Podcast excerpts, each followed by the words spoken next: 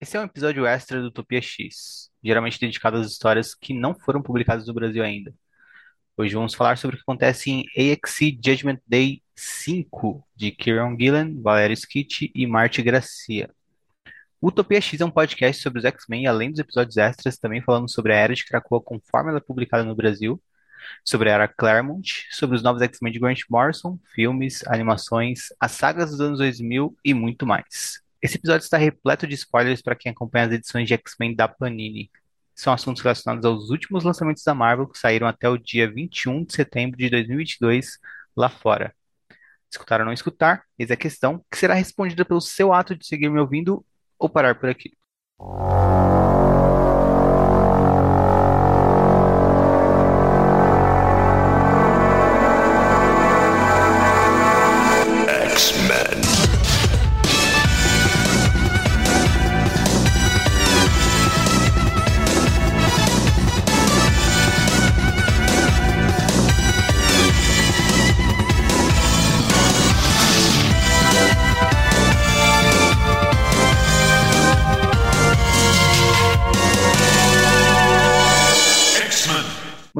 Meu nome é Henrique e eu falo com vocês diretamente da Terra 616, como tenho feito desde. Acho que esse é o final de um segundo mês que eu estou fazendo isso junto com o Bruno e a Letícia. E é como vocês bem sabem, a gente estava acompanhando uma guerra entre os Eternos e os Mutantes que se encerrou no nosso último episódio, ou seja, na edição 4 de Judgment Day. Só que, como a gente viu desde o final e da primeira edição e o começo da segunda, uma coisa ainda maior que essa guerra aconteceu. Um celestial foi acordado ou criado por um grupinho de Eternos e Vingadores e o Senhor Sinistro que queriam acabar com o confronto. E hoje a gente vai falar do que acontece depois dessa quarta edição do evento que a gente falou no episódio passado. Porém, antes disso, queria receber o Bruno Mael, do HQ Corp, que está aqui comigo. Fala um oi pra galera, Bruno. Oi, gente. E hoje é dia de quebrar tabus em Krakow. É, e antes da gente che... antes da gente começar a falar sobre a edição 5, hoje também saiu alguns tie-ins, né? Ah, a gente teve Vingadores, número 60, que é um de X e Judgment Day.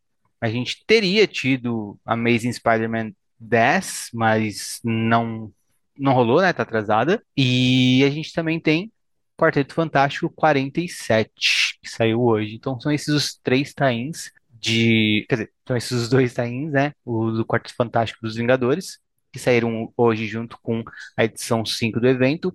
Porém, os tie-ins se passam antes dos acontecimentos, não só dessa 5, como da edição 4. Então a gente vai começar falando por eles. Depois a gente vai falar ah, de, da edição 5 em si, né? E enquanto a gente fala sobre Quarteto Fantástico e Vingadores, a gente também pode mencionar um pouco os títulos da linha X que saíram hoje, né? Mas, enfim, quem vai falar mais com vocês sobre isso é o Bruno, na verdade, porque ele leu Vingadores, né, Bruno? Sim, eu li Vingadores. É, Eu, assim, eu não gosto dos Vingadores do Era, mas eu sempre fui uma pessoa que deu chances, né? Então eu li alguns momentos, eu li o começo, eu li Heroes Reborn, que eu gosto, eu acho que, tipo, um um Word legal e tal. Ele fica ruim justamente porque ele virou tipo os Vingadores. Eu li o Avengers Forever, que eu acho bom. E aí, quando anunciaram esse tie-in, eu fiquei, bom, não vai ser o Arrow, então que bom, né? Porque apesar disso, eu não queria ele se meter no meio dessa saga também. E vai ser o Mark Russell que eu gosto muito. Falei, putz, já tem tudo pra ser ótimo, vai ser uma edição só, melhor ainda. Só que tem a arte do Greg Land. E aí eu fiquei nesse mistério, né? O que vai ser? A gente não sabia sobre os julgamentos ainda e tal. E aí saiu essa edição hoje, é, com essa equipe criativa, Mark Russell e Greg Land, infelizmente. E é uma edição ótima, eu, eu acho que. Eu não tenho certeza, assim, é uma afirmação forte, mas é o meu julgamento favorito. Pelo menos top 3 ali tem esse julgamento, assim. Porque eu achei um gibi muito legal, assim. Ele encaixa muito na saga por causa dessa questão da visão de baixo pra cima, né? É, então, o protagonista dessa edição é o Gavião Arqueiro, o Clint. E ele tá tipo, anda de um lado pro outro ali, vivendo a vida dele e com os afazeres de Thunderbolt dele. E ele é abordado pelo Celestial. E aí é sobre esse julgamento dele e tal. Primeiro, que esse gibi é bom genuinamente bem escrito, mas ele também é engraçado. E tem várias frases que eu fui lendo e anotando pra falar aqui. Por exemplo, logo a abertura, que ele fala, tipo, ah, a quantidade de problemas que podem ser resolvidas com um arco e flecha é relativamente pequena. Mas quando você encontra um, todos os anos eh, sendo devoto de uma arma que é mais antiga do que as calças, meio que faz sentido. Só que no resto do tempo, você só se pergunta a si mesmo o que que você fez com a sua vida.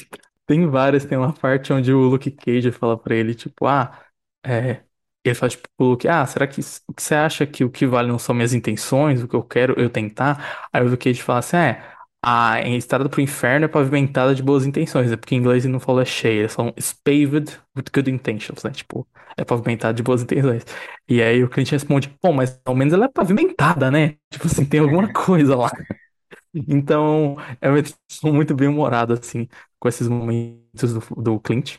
Só que o grosso da sessão, o principal, é a, a Natasha aparece pro Clint quando ele tá numa lanchonete. E aí, inclusive, ele chega nessa lanchonete e ele, ele pede dois hambúrgueres e pede pra ir no banheiro se limpar. Aí a mulher pergunta: Você quer com fritas? Ele fala: Sim, né? Eu não sou um monstro. Tipo assim. Mas ele tá nessa lanchonete e a Natasha aparece pra ele.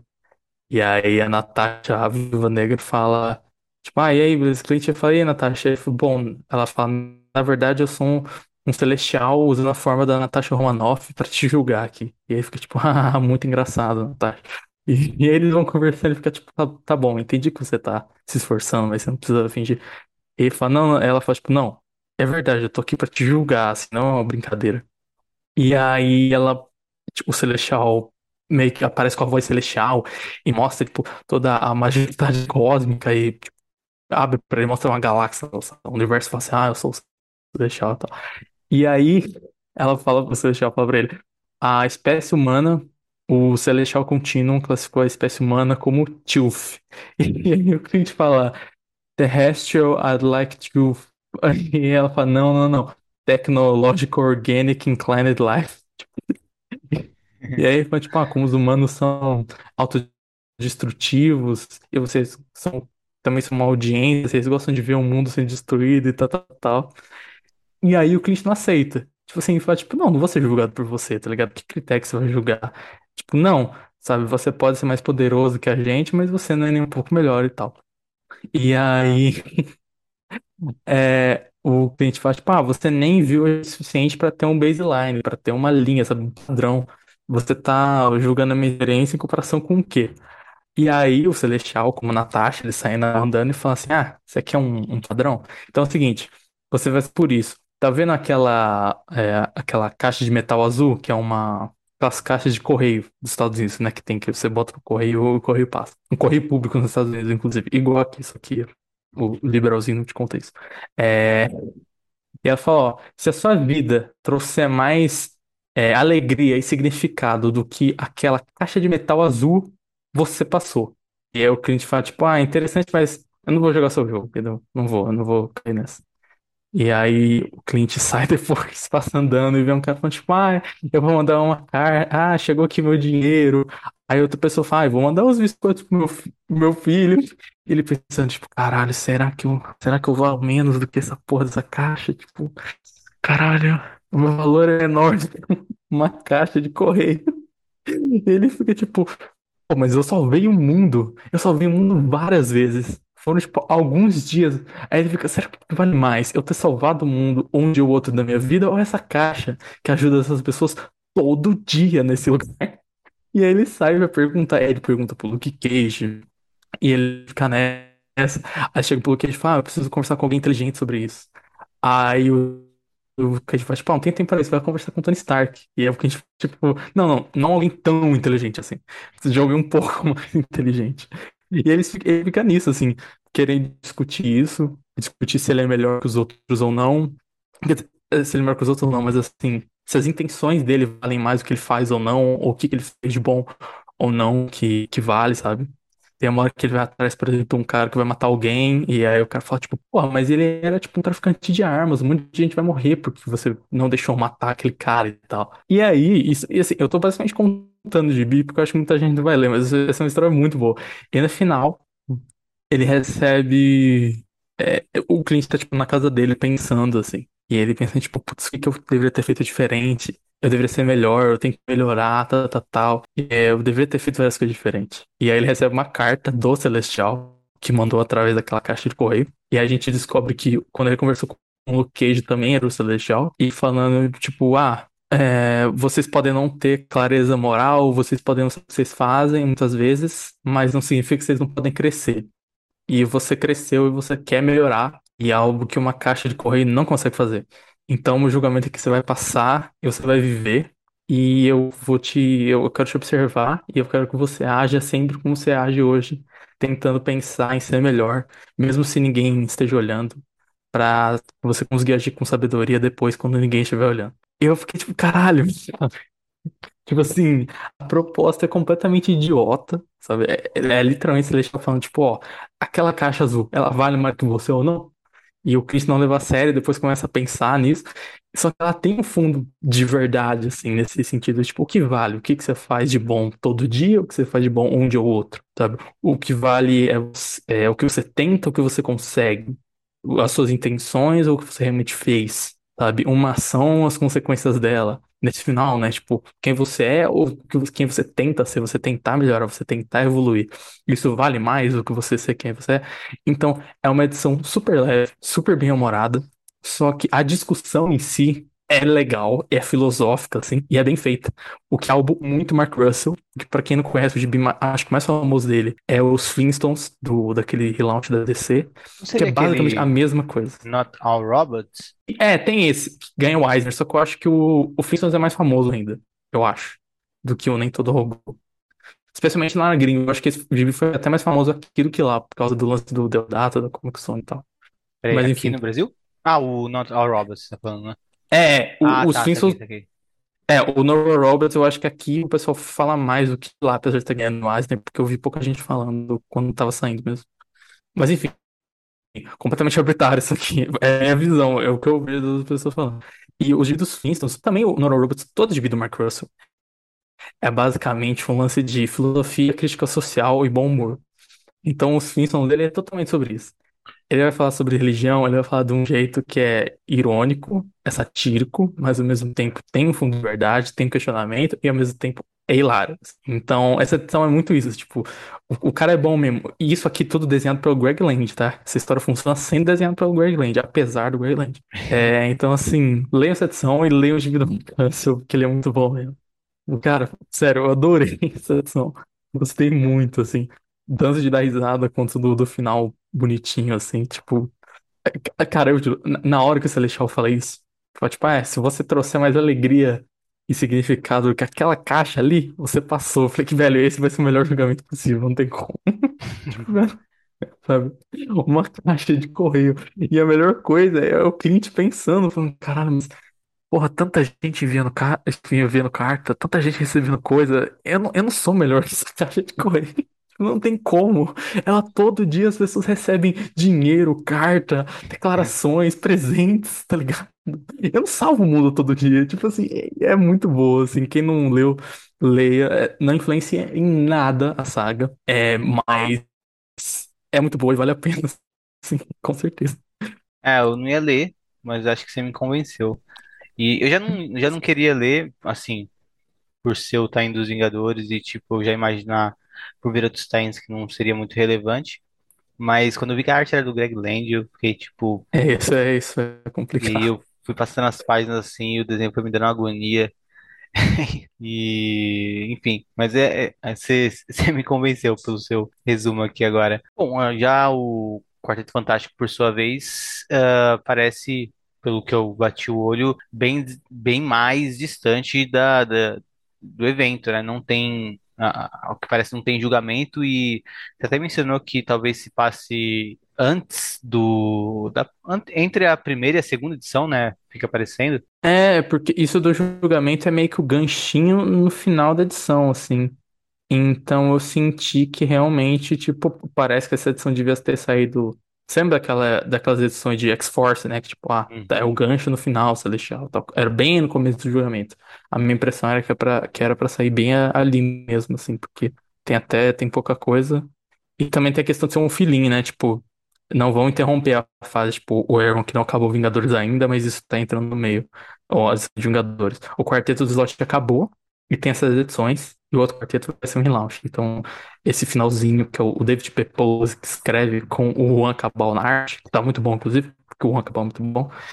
É, ele tem um pouco disso, assim, que é. é eu acho que é duas edições justamente para ocupar mais tempo até vir outro gibi, assim. Então, acho que tem essa, essa enroladinha, assim. Não é ruim, assim, é um gibi legal, é, tem esse foco na sua, é meio que o grande foco, assim. Mas pra saga, não tem o julgamento de ninguém e não influencia em nada, então acho que não, não tem muito que a gente. E o. Hoje também saiu Novos Mutantes. E. Até que é um spoiler isso, mas acho que é um spoiler que ninguém vai se importar. Mas caso você que esteja me ouvindo não quer spoiler de Novos Mutantes, pula uns cinco minutinhos aí pra frente. Mas é só ah, mencionar que essa é a última edição da Vita Yala em Novos Mutantes. E foi uma grande surpresa, né? Ah, eu não li ainda, acho que o Bruno também não leu, mas ah, eu vi o pessoal reagindo no Twitter como uma grande surpresa, porque os fãs descobriram ah, lendo o gibi mesmo, né? Não foi anunciado antes e tudo mais, e foi bem legal ver tanta gente se importando com, com esse gibi que acho que você até falou num Semana Corp que é meio que um, um cult, né, da linha X atualmente, porque tem ali um, alguns fãs bem fiéis dos Novos Mutantes da, da Vitayala que gostam muito do, do título. E enfim, ah, só essa nota aí de que é a última edição dela e acho que vai mudar a equipe criativa de Novos Mutantes.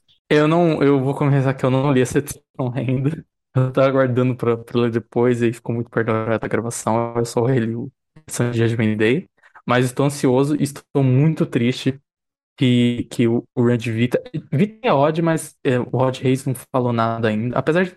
É bom, estão parabenizando os dois. Bom, não sei. Ah, é, verdade. Mas Mas. talvez ele continue, né? É, é então. Mas vamos colocar o Run. Da mesma forma que tem o Run Hickman Reis, tem o Run. é, como que chama o cara lá? O Ed Brisson e sei lá quem. Tem o Run. Bom, se bem que tem que não são desenhadas por Rod Reis. O Run de Vita especificamente. Eu fiquei muito. Não acredito, assim, foram acho que 15 edições, se eu não me engano, ou 16. É, e tipo, putz, eu queria tanto mais, assim, porque ele é tão bom.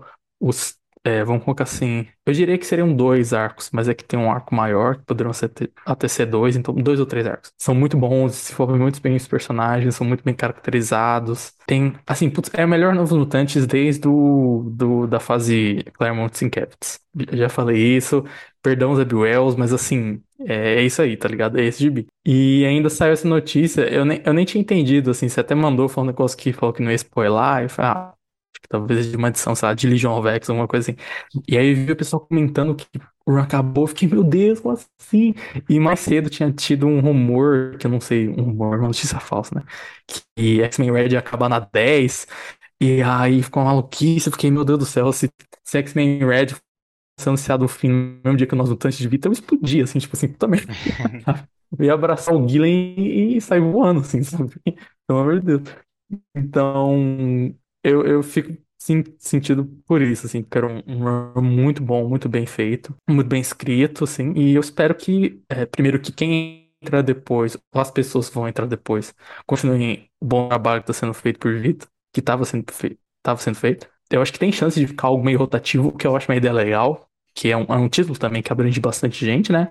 E se for uma pessoa específica que assuma, que seja alguém que consiga dar sequência, assim, ao trabalho que estava sendo desenvolvido antes. É, eu também espero que Vita faça mais coisas, né? Tipo assim, beleza, não tem mais SGB, não tem mais esse run, mas e aí? Ah, Tipo assim, vai ter, sei Coisas lá. no- nos X-Men, se diz. É, é, é, especificamente coisa no X-Office, assim, até porque é, nenhum desses escritores fica muito parado, né? Eles geralmente vão fazer outra coisa dentro da própria linha X, por mais que, ah, seja uma coisa ou outra e tal. Até, tipo, pessoas que estavam, sei lá, o cara lá, o Steve Fox, que tava fazendo ed- edição, edições pequenininhas de especial, ou, ah, edição mostrando quem perdeu o gala, edição Infinity Comics.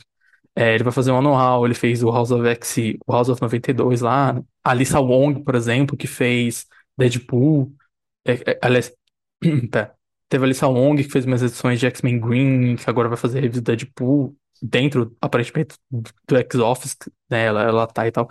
Então, tipo, ninguém fica muito sumido, assim. Nossa, a Lia entre Jogamento Magneto e Exterminator hoje, mas ainda assim, tipo, não foi. Saiu, sabe? Rolou. Acho que o julgamento magnético foi em dezembro, sei lá, foi só seis meses. Então eu espero que venha uma coisa, sabe? Um, um X-Men Red, uma nova X-Factor, um novo grupo, alguma coisa, uma Gen X, às vezes, ah, vai escrever Infinity Comics de alguma coisa por um tempo antes de sair outro gibi, beleza, sabe? Vai co-escrever alguma coisa com alguém, com a Tini, com a Lia, alguma coisa, assim, sabe? Eu, gostaria de, de, de mais Vita, assim, e mais Rod Reis. Se, se pudessem ser a dupla junta, melhor ainda, mas se se não puder, que o Rod fique no, no X-Office. É que artista é complicado, né? Artista rotacionar mais. Mas com umas coisas X-Men também, porque ele era uma, era alguém muito bem-vindo, assim. Então, como eu não li essa edição, a minha opinião sobre edição é essa. Bom, então vamos pro Gibi da Noite, o Gibi do Dia, EXE Judgment Day 5. Ahn, bom, no- na edição passada a gente viu o Celestial perdendo a paciência e passando seu veredito. E aqui nessa edição, ah, é, e na edição passada a gente também já viu no finalzinho dela que ele matou todo mundo que tava ali com o Capitão América protestando pra cima dele, querendo quebrar a casa da árvore dos X-Men. E aqui ah, a edição abre com o Celestial retomando o discurso, né, voltando a narrar e tudo mais, e a gente vendo ele atacando alguns heróis ah, que estavam ali, né? O, todo o grupinho de Vingadores Eternos que estavam ali, né? E o Senhor Sinistro. E depois a gente vai de novo olhar para aqueles ah, humanos, mas é, que a gente está acompanhando desde o início, mas mais especificamente, principalmente, né? A gente vai seguir na página seguinte acompanhando a Jada, que tá ali com o Capitão América, né? Leva um café para ele e tal. Só achei engraçado ter uma Starbucks funcionando ainda, mas ou alguma coisa do tipo. Mas enfim, ah, e aí a gente tem essa cena do Capitão América falando com ela e ela meio que lamentando que ela estava certo, né? Que a humanidade não ia provar seu valor coisa nenhuma pro Celestial e que o Capitão América estava errado, ela queria que fosse o contrário, né? E logo vem o Noturno buscar ele e o Capitão América é levado até o Celestial, confronta ele e acaba morto ali. Ele e o Noturno são mortos, uma cena impactante, né? E basicamente isso vai, isso vai ser uma toada dos acontecimentos aqui, porque todo mundo vai todo mundo não, né? Mas muita gente vai morrendo nessa edição, né? A gente vai vendo vários heróis atacando o Celestial e vários deles morrendo. Os, é claro, os Eternos ah, morrem e são ressuscitados, e os X-Men, os mutantes, eles também são ressuscitados depois de morrer. Mas é claro também, né? Os cinco não podem ressuscitar todo mundo assim num piscar de olhos, né? Eles estão perdendo cada vez mais ah, força ali nesse ataque contra o Celestial. E aí, vocês podem me perguntar como assim os Eternos estão atacando o Celestial? Não tem como, né? Porque isso fere uma das diretrizes. Mas o plano é que os mutantes telepatas tomam o controle das mentes dos Eternos e usam os corpos deles, com os Eternos de acordo, usam os corpos deles para atacar o Celestial também. Então, até mesmo os Eternos Rex são utilizados nesse ataque. Mas nada consegue deter o Celestial, eles seguem apanhando e o Celestial vai matando muitos personagens aqui, né? Muitos dos heróis. E, inclusive, tem uma cena que ele mata o próprio Thor, né? Um dos que morrem aqui nessa edição. Então já, já contem Thor e Capitão América. E na sequência já ainda tem a Starbrand e a Echo como Fênix, né? E depois vai ter também a, a Carol Danvers, né? A Capitã Marvel. Enfim, o, o Ciclope também é, é morto. Vários personagens são mortos aqui, mas aí a questão que fica maior é não são só mutantes e eternos morrendo. A gente tem ah, outros heróis que não têm a possibilidade de ressuscitar morrendo também, né? Se colocando ali morrendo. De coisa morrendo e o Celestial matando vários com muita criatividade. E, bom, antes de eu seguir nos acontecimentos. Parando por aqui, Bruno, o que que você achou, ah, desse ponto, até esse- de tudo isso até esse ponto da edição, quando o Celestial começa a matar muita gente, muito herói, qual foi sua reação? Tipo, você acreditou no que estava vendo, você achando que era um sonho? E, enfim, o que, que você achou de- dessa metade desse, dessa edição de Judgment Day? Cara, eu gos- eu gostei, assim, de, da forma como ela lidou com as consequências do mundo, entre aspas, acabar ou acabando, assim. E também da correria toda, todo esse plano e tal. Também foi legal ver todo mundo se unindo e, tipo, fazendo o que sempre acontece nesses eventos diversos, né? Os bons, pelo menos. É, onde bem algo maior, eles têm que se unir e tal. Tem a, a- cara, aquela splash page, onde vai todo mundo atrás Celestial, que até parece aquelas páginas que você tem que virar, né? Você abre e você vira verticalmente, assim, o gibi, sabe?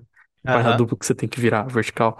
Parece muito isso, assim, é uma página é, maravilhosa, assim, de todos os personagens, de Eternos, X-Men, é, Vingadores, um jato, uns personagens também que soltos ali, tipo o, o Mercúrio, o Mercúrio Estrela Polar é Macari, o próprio Quarteto Fantástico, Miss Marvel.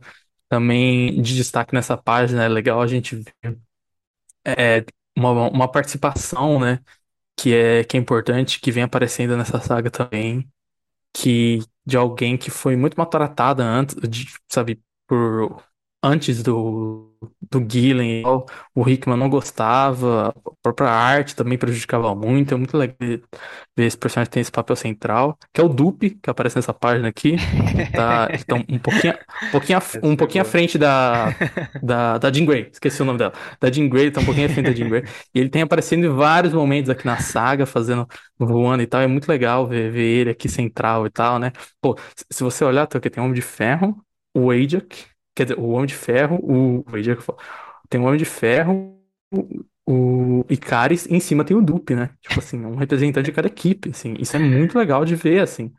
Porque é um personagem muito injustiçado e que eu, como fã dele, fico muito, muito revoltado na internet o tempo todo com, o boicote que fazem pra cima dele, um dos personagens mais importantes de todos os tempos. Mas, fora isso, a ação é muito legal porque ela tá sendo narrada pelo Celestial, né? E aí ele falando, tipo, ah, os Rex foram criados, eles estão sendo pilotados cada um por Macuco, e eles foram criados para lutar contra criaturas como eu. E aí vai mostrando, tipo, ah, tem o pessoal se infiltrando em mim, tem os, os powerhouses, os, o, sabe, tipo, todos os personagens, in- inclusive que, tipo, tem a equipe que é Capitã Marvel, Fênix, Exodus, Icaris, é, esqueci o nome dele, meu Deus. Namor? Ai. Não, é, tem o Namor, tem também o a Jean e o. Ai, qual que é o nome dele? Quem tá ali atrás da Tocha É. Humana? Não, então, acho que é o Sun- Sunfire. Nossa, eu não tô lembrando o nome dele. Solaris? Solaris, isso, o Solaris. Eu, eu, eu fiquei pensando em Flama, Flama, Flama, mas não é Flama. É, esse person... E é engraçado que, tipo assim, eles falam Earth's Mightiest, né? Os mais poderosos da Terra. Só que, tipo assim, gente, a Fênix, a Capitã Marvel, tá ligado? São uma parada, tá ligado? Tipo assim, o namoro é muito forte, mas assim, ele é um namoro, tá ligado? Tipo assim, porra, até o próprio Solaris, tipo assim, beleza, ele, ah, ele tem o poder de um sol e tal, mas assim, sabe? A, a Jean Grey, pelo menos, você fala, não, é realmente, a, a maior telepata desse aqui, ela faz algo aqui, a, a maior telepata e também, tipo, ela faz algo aqui que ninguém faz e tal. Porque, tipo assim, pô, o Namor e o Solaris é foda, né? Já, tipo, já tem o fogo cósmico da Fênix e já tem o cara indestrutível. Você vai fazer o quê com o Namor, tá ligado? Mas tudo bem, não foi uma crítica, foi só um negócio que eu achei engraçado. Eu sei que às vezes o Valério só botou quem ele queria, e boa. E é legal ver esse ataque assim. Só que no momento ali do Thor, que é uma página linda pelo Valério, é muito foda ver a virada assim. E ver que o poder do progenitor é ainda maior que a é. gente imaginava, né? Tipo, ele, ele tá basicamente alterando a realidade, né? Tal qual um legião da vida. Ele tá, tipo, ah, eu faço ele não ser mais digno. Eu faço o, parte do a, a Jean, o né? A, a Fênix. É, o corpo dele inteiro. E aí a, É, a pele, a, a o. pele vai saindo dele, né? Tipo, ele vai meio que perdendo partes do corpo, porque o corpo Ah, dele não é digno velho. dele mesmo. É, assim, as narrações do Caralho. Celestial acrescentam muito ao desenho. Então é um diálogo muito legal de arte e, e roteiro nesse sentido, Sim. porque ah, a- se a gente bate o olho, a gente já fica impressionado. Só que conforme a gente lê a narração do Celestial e vai entendendo melhor do que a gente tá vendo, impressiona mais ainda, sabe? Tipo, dá pra ver o osso do braço do Thor querendo meio que, tipo, sair dali, porque ah, o corpo dele não é digno dele mesmo, do espírito dele, sei lá. Então, é, é- essas sacadas são bem legais, né? Ou a própria Capitã Marvel, quando ela, ela vai morrer de câncer também, igual o Capitão Marvel, tipo, tem umas, tem umas sacadas assim que são muito interessantes, que acrescentam muito, né? Não- Tipo, não fica uma coisa é, só de enfeite, né? Tipo, é uma coisa que tá realmente, dá pra gente ver como tá alinhado aqui. Sim. Não, e é muito bom na, na parte de todo mundo pegando fogo também, que ele fala o Icarus é uma flecha é, direcionada ao sol, e ele queima também, que tem todo o É, lance do Icarus ser uma flecha dos Eternos. Vem o lance do Rex também, tipo, ah, eles são feitos pra lutar contra predadores cósmicos, mas não como eu. E vai mostrando todo mundo se ferrando, fala que, pô, o Ciclope se torna vulnerável até os próprios, aos- ao próprio poder, aí vem a cabeça dele explodindo, tipo assim, tudo, a Capitã Marvel com câncer, tipo assim, ah, ele tá, ele literalmente, assim, ele tá manipulando a realidade, claramente, assim, não, não tem nem outra forma de definir, assim. E todo mundo tem que fugir, e aí é foda quando mostra o Celestial falar, ah, queimar as cidades, os mares e tal, e aí vem uma nave falando, tipo, ah, os passageiros dessa nave têm mais de, dinheiro do que o mundo inteiro combinado em uma, em um, em motores especiais que vão mandar eles para um Éden no espaço, tal, tal. Eles acham que eles podem escapar do julgamento. Não. Eu dou uma chance de vocês lutarem comigo e tal. E ele- eu entendi, pelo menos, que ele joga eles em Krakoa, né? Mostra um negócio caindo ali. E mostra depois Krakoa pegando fogo. É, eu acho legal que Krakoa já virou tipo a mansão Xavier, né? Aquele negócio, tipo assim, tá destruída na semana que vem, passa uma reforma, né? Faz o negócio e tá tranquilo, replanta as árvores, né? Tipo assim, todo mundo fica desesperado, fala, oh, meu Deus, Krakoa vai acabar. Tipo, gente, Torre dos Vingadores, Mansão Xavier, sabe, Batcaverna, esses lugares são assim, uma hora você explode, outra hora você conserta, tá ligado? Vamos fazer uma. Todo o concreto ali no chão do concerto, vamos construir outro, vamos fazer um outro X lá bonito, vai voltar tudo normal. E é, inclusive tem uma parte que o Celestial fala que é, ele, ele falou pro planeta acabar e o planeta disse não. Isso me fez ficar muito curioso para ler a edição do, do Death to the Mutants, né? Que tem a nação do planeta Terra. Pensando o que vai ser, assim, porque é uma situação muito ferrada, assim. E aí tem. Aí já não sei se entra no que você falou ou não. Você passou ah, de é onde eu isso. tô? Eu acho que não. foi, foi bem É, aí que eu pode falar. parei. Inclusive, essa Então, então parte pode falar, aí. então pode falar.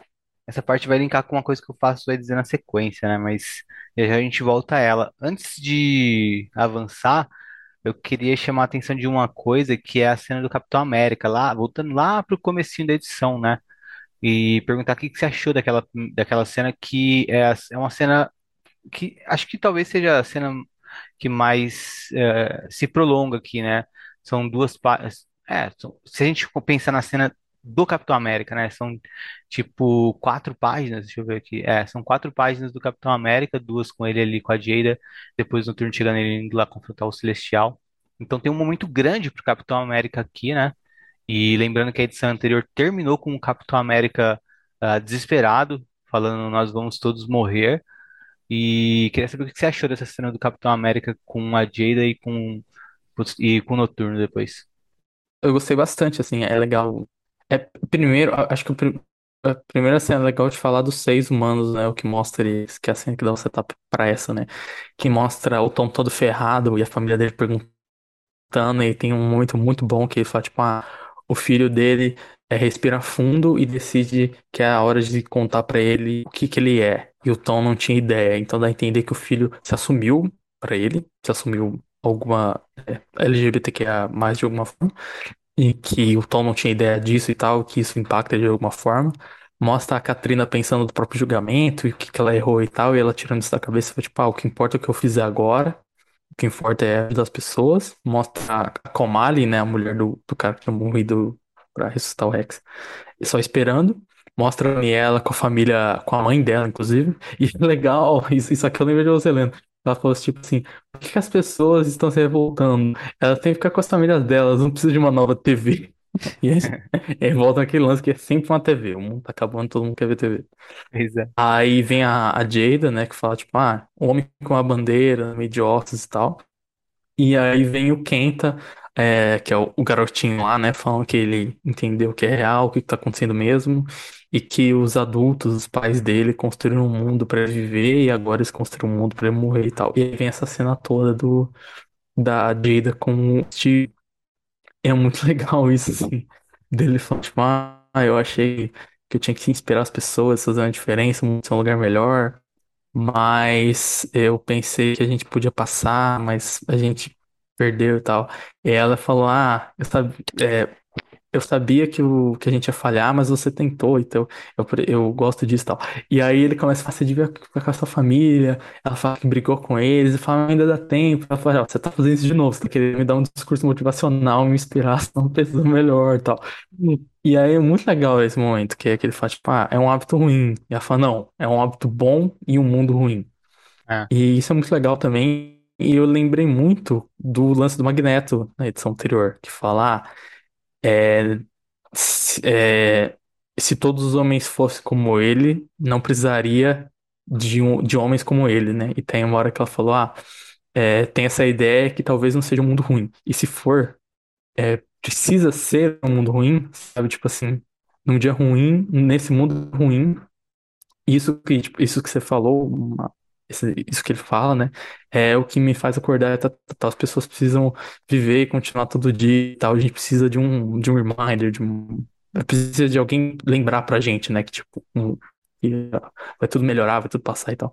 E vo- volta pra mim pro, pro lance que eu lembro de ter falado lá na edição 1 ou 2, que tipo, ah, dá pra assim, um, um texto meio pandêmico, assim, né? E esse é um momento muito isso, assim, tipo, tipo, o mundo tá todo fodido, tá todo mundo ferrado sabe? Tá cada um reagindo de uma forma, uma loucura. O mundo parece horrível, a gente só precisa se lembrar que o mundo não é sempre assim. É, que o mundo não é assim e que se o mundo é assim, não é sempre assim, sabe? Que vai ter algum, algum muito bom, assim. Então eu gostei muito desse diálogo, assim, porque eu acho que humanizou bastante o Steve e deu um papel pra ele que vai importar pra ter depois. Vou comentar depois o que acontece. A gente vai, né? Comentar depois o que acontece. Mas esse foi um dos momentos que eu gostei, assim, que dele na saga. Eu achei que precisava até de um pouco mais desse tipo de momento, assim, pra, pra reforçar ele com essa, essa esperança. assim. tem a coisa toda de que acho que sendo Capitão América, né? ah, acho que também mexe muito com sentimentos e ressentimentos. Por exemplo, ah, eu tenho um ressentimento com Capitão América desde o Vingadores vs X-Men, obviamente, também da fase que seguiu essa grande saga. Só que eu não posso mentir e falar que eu não gosto do Capitão América, porque o Capitão América é construído num arquétipo que eu gosto muito, tá ligado? Que é o arquétipo do Superman. Só que vestido de da bandeira dos Estados Unidos, né? O que deixa um, um, um visual meio desagradável. Mas eh, eu acho que pensando no arquétipo desse super-herói mais puro, assim, né?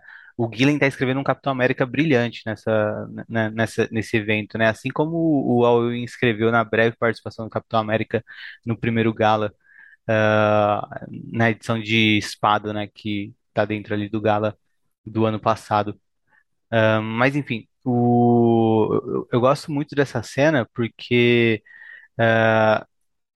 dentro de uma de, de uma insanidade toda que é o, tudo que está acontecendo e principalmente nessa edição onde muita coisa insana acontece, né? De tipo muita gente morrendo, muita cena de ação, um confronto direto ali com o Celestial, esse ser impossível de se derrotar, aparentemente.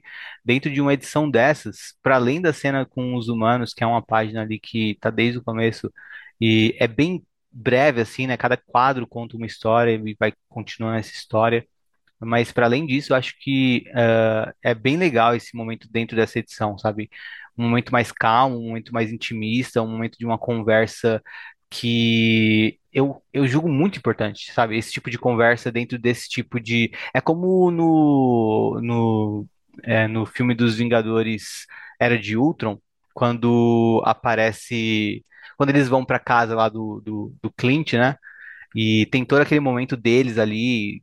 Ah, se relacionando e tudo mais, aquilo lá é tipo um momento que o Joss Whedon parece que brigou muito para ter no filme porque os executivos queriam cortar, né? E eu vejo que ah, editores poderiam pensar que essa era uma cena assim que, tipo, não, não faria diferença, porque eles entendem que não é esse tipo de cena que vem de gibi, mas eu acho que é esse tipo de cena que ah, faz a gente gostar tanto de ler gibi também, tá? Sabe? Tipo, faz a gente ter uma relação de maior proximidade com a história.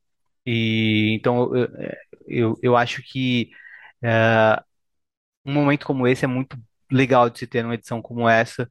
E Eu, eu achei que você ia falar do momento Vingadores 1, que é aquele lá do Coulson, né? Que o Steve fica conversando com o Coulson. Depois o Coulson morre. é, depois volta, mas acho que até hoje os Vingadores não sabem que ele voltou. É, que ele morre, deixa as cartas e tal, tal, tal. Também, que, também. que também lembra isso com o Steve também. Ou dá, dá até pra falar também, tipo, do vídeo que a gente viu a semana do ah, Patrick H. Williams do, sobre o, o Homem-Aranha, os filmes do Homem-Aranha do Sam Raimi, como ele trata É a população, verdade! né? Tipo, nesse sentido, né? Sim, Porque é, ganha um peso muito maior, tá ligado?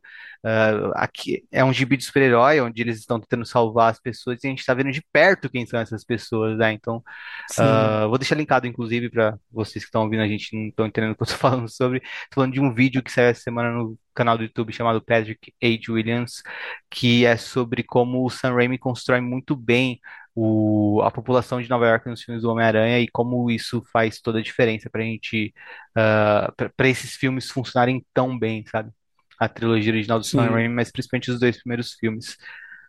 E, e pra gente lembrar que, tipo, o Peter é um deles, né? Ele não é, tipo, o é. Osborn, ele não é o, o próprio Harry, que é amigo dele, é, ele é um deles, né? Tipo assim, ele é uma pessoa normal, ele é um trabalhador, um proletário, ele é uma, sabe, ele é um, um de nós, assim, colocar ele nesse coletivo, que eu acho que é o que o Gillen também tem um pouco disso nesse sentido de mostrar essa perspectiva de baixo pra cima, esse lance de, esse lance bem Marvel, tipo, outra referência que tinha passado, que agora eu não vou lembrar. Ah, Supremos. Supremos Millar Hit, ele fala que tinha muito disso, assim. Muito não, mas tinha um pouco disso. E ele fala que a cena de abertura, principalmente, lembra daquilo, de criar uma cena grande de impacto, mostrando algo de cima, de baixo, tal, mostrando tipo, um panorama geral, tal, né? Isso antes de Marvel de cima pra baixo.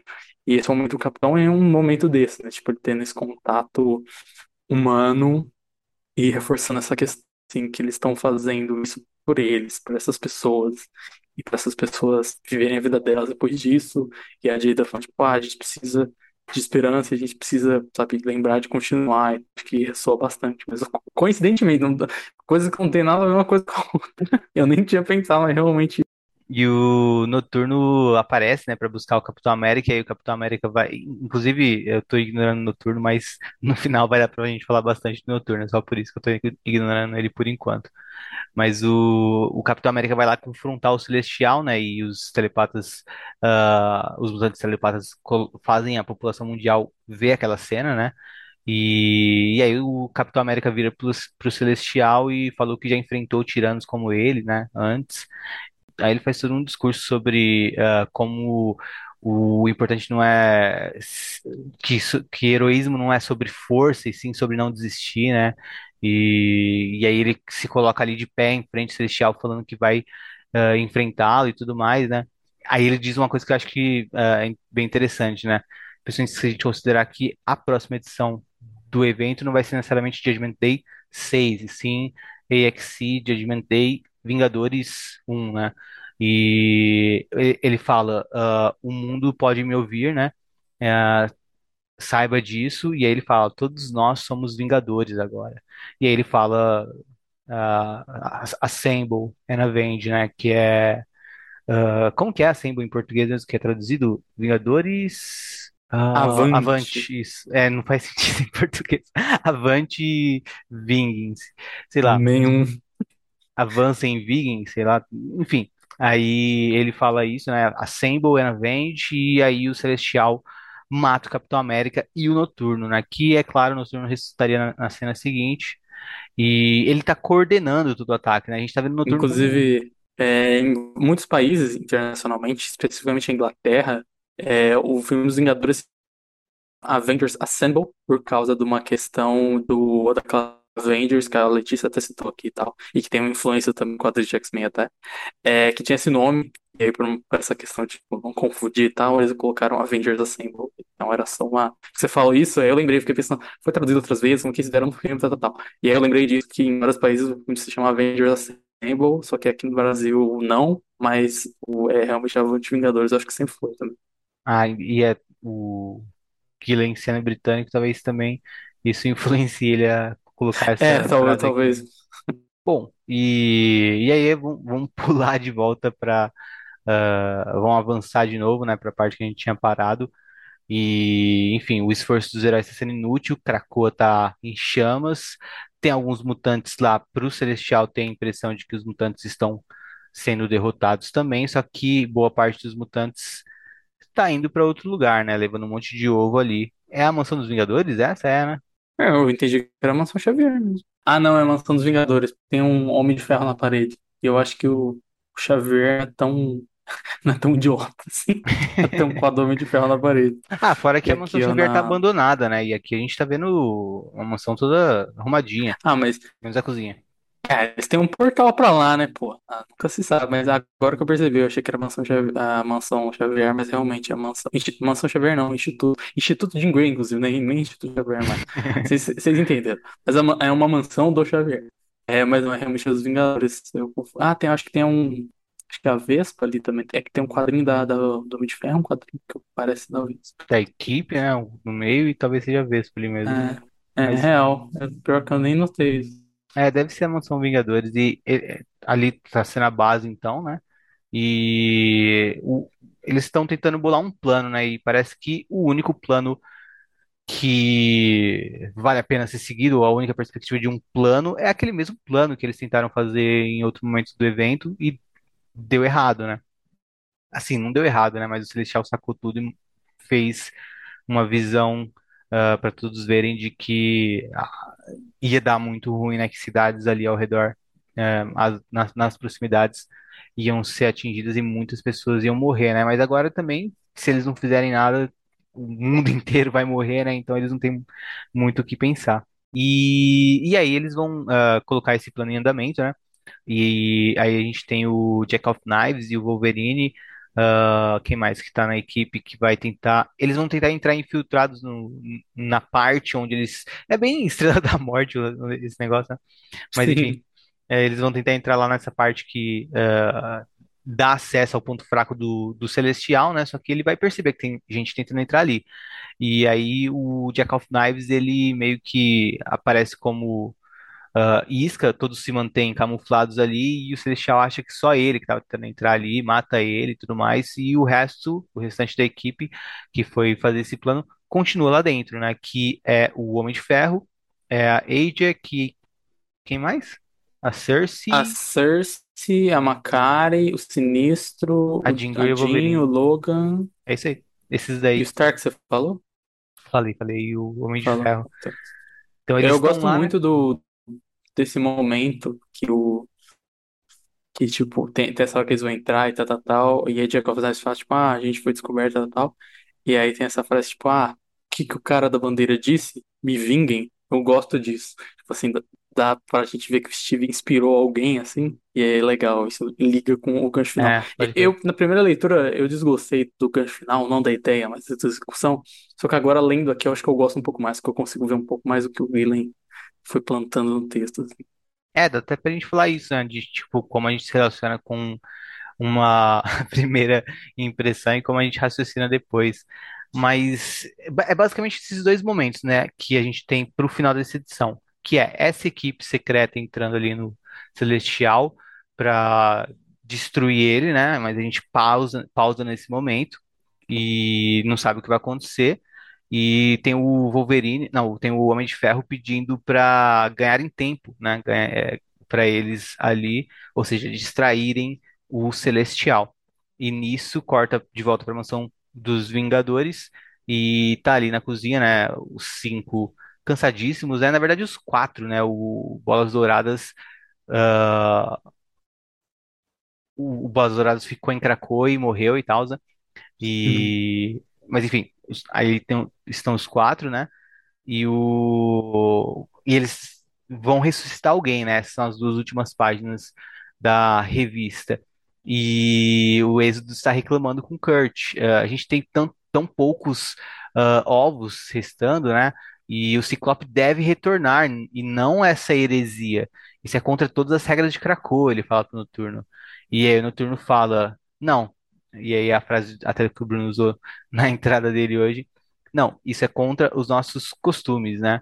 E nossos costumes são apenas hábitos que são grandes demais para as próprias botas. E ele fala, "É, enquanto a gente vive, enquanto a gente viver, ah, nós vamos sempre tentar algo novo. Isso é o que fazemos. E aí ele fala, e ele completa, o Ciclope é um grande líder, mas ele não é o líder que a Terra precisa nesse momento.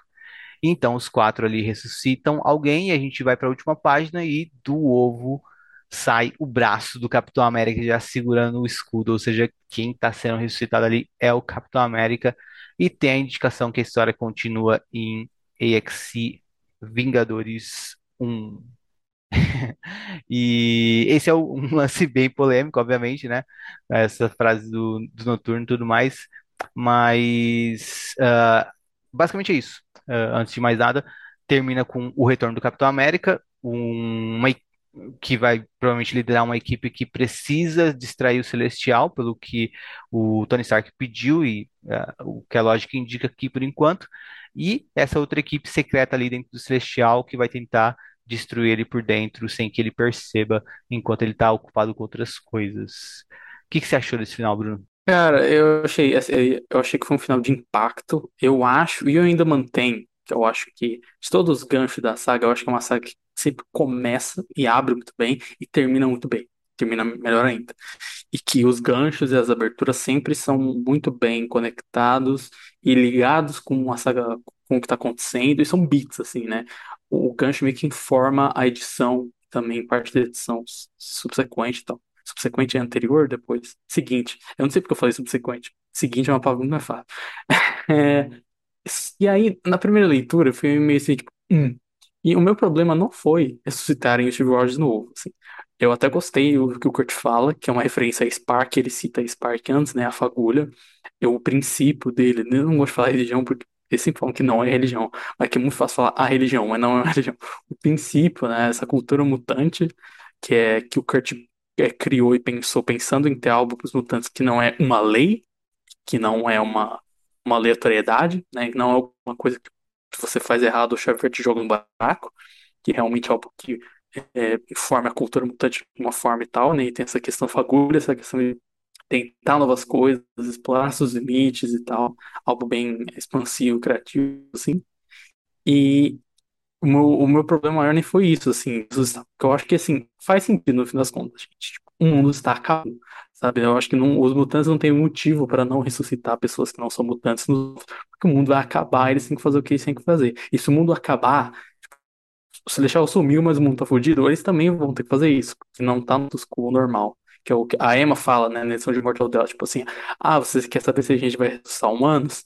Sim, depois de todos os mutantes que vocês mataram em Massacre, o caralho, terem voltado, sabe? Só que essa é uma outra tipo de situação, sabe? Tipo, da mesma, e da mesma forma como, sei lá, Krakoa destruída, Mansão do Xavier, Torre dos Vingadores, depois volta.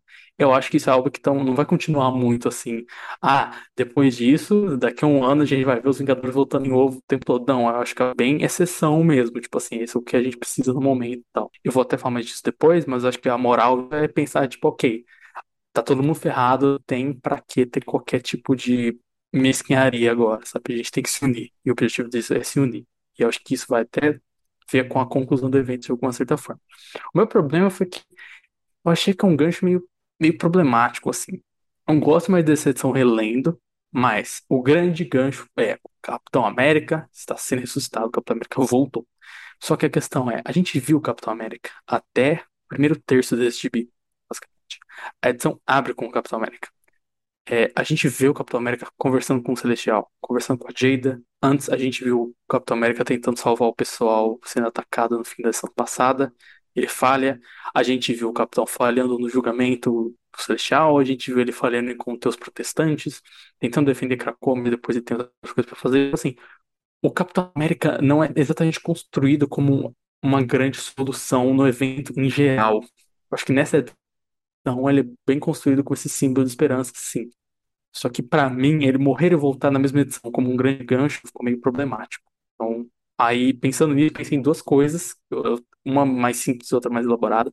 A mais elaborada seria ah, ele ter morrido na edição anterior e essa edição ter trabalhado um mundo sem ele de alguma forma e como eles precisam dessa esperança e ter trabalhado dessa esperança sem ter ele lá. E a outra maneira que eu pensei seria ainda mais simples, que para mim era o gancho não ser esse. O gancho não ser ele voltando. O gancho ser a decisão do Kurt, que eu acho que é o realmente o de parada que informa é a saga melhor, que é a decisão do Kurt de falar, não, é isso aqui é um costume e a gente tem que quebrar isso, quebrar essas regras nesse momento, porque nesse momento a gente tem que pensar todo mundo junto, pensar na Terra como um todo e tal. E o gancho ser a decisão do Kurt, a ideia do Kurt de ressuscitar o Capitão América ali e tal.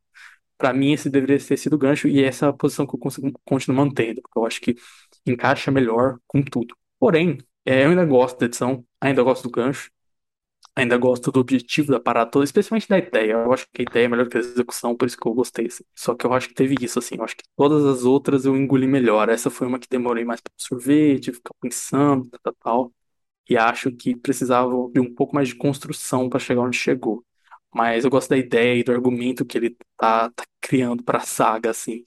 E acho que o, o grande lance pra mim é isso, é mais a construção da coisa, que tem uma construção, mas acho que poderia ter mais e até de outro jeito do que realmente o gancho em si, assim. Tipo, a ideia, o gancho em si, o que acontece, pra mim é o negócio mais passável possível. Tipo, beleza, sabe? Essa saga é sobre isso mesmo. Só que mais esse, esse lance de como foi feito, que, que eu fiquei mais pensando, assim, que eu engoli de cara, sabe? É, eu não tive muitos problemas com isso como uma questão de gancho. Eu acho que eu curto o, Não, eu curto a, a página final, eu acho impactante o, a virada e o Capitão América ali com o, braço do Capitão América aparecendo com o escudo já, né? Acho que muita gente vai começar a pensar, como assim? O escudo não faz parte do corpo dele? Porque faz sentido mesmo ter esse pensamento, né? É meio bizarro, até quando o, Bruno falou pra mim sobre isso, dele ressuscitar já com o escudo. Eu citei o Wolverine, né? Tipo, no sentido de que, ah, não, a, poss a possibilidade com os poderes existe, né? Ah, mas acho que talvez até seja parte da heresia que o Jesus falando. É claro que a heresia maior seria, acho que no sentido de ressuscitar um mutante, se tratando do Capitão América, acho que mais ainda. Mas, um mutante não, um humano. Ah, mas enfim, ah, acho que dá pra pensar também, né? Tipo, poxa, o cara já sai com escudo. Só que se tirar isso de lado é impactante no sentido de que realmente o escudo ali é, o escudo é a, a coisa mais icônica do Capitão América, né? Então um retorno dele ali dessa maneira faz, faz sentido. É, é E não, impactante e não tem como a gente saber, né? Que ele, se não tiver um escudo. É Tipo assim, verdade. é, É um, é algo de loiro, né? lógica. É, não, é só uma mão, né? Se não tiver escudo também. Tipo, uma questão de lógica. Ah, Deus tem a lógica de ah, ele foi colocado com escudo. Mas pra mim, o que mais importa é que tipo, essa cena não funcionaria sem, então tem que ter um escudo Exato, pra gente exato, exato. entender. Não, mas mesmo que fosse o corpo dele inteiro saindo ali, ou a cabeça, você ia ficar pensando, peraí, é o Capitão América ou é o Steve Rogers? Porque é o mesmo ator, né? Não, Quer sim, dizer, é o podia, Capitão não, América ou o Tocha Humana, porque é o mesmo ator, né? não, podia ser muito bom se fosse só a mão. A mão levantada. A gente não sabe quem é. Ia ser o gancho. É o Ciclope, é o Capitão América. Não sabe quem que é. Seria um bom gancho. Agora, também, a- aí, e, aí- e agora sim, eu vou falar o meu incômodo maior, mas aí, tipo, se eu analiso, se eu, se eu analiso friamente essa, essa edição, eu não acho que tá abaixo das outras, acho que tá no mesmo nível, acho que ah, é uma boa edição para dar continuidade ao final da, da anterior.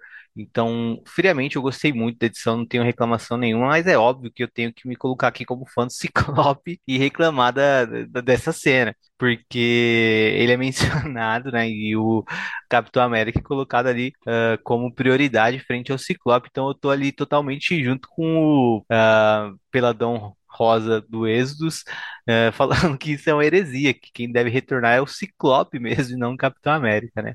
Então, pra mim, Eu, di- eu é digo abuso.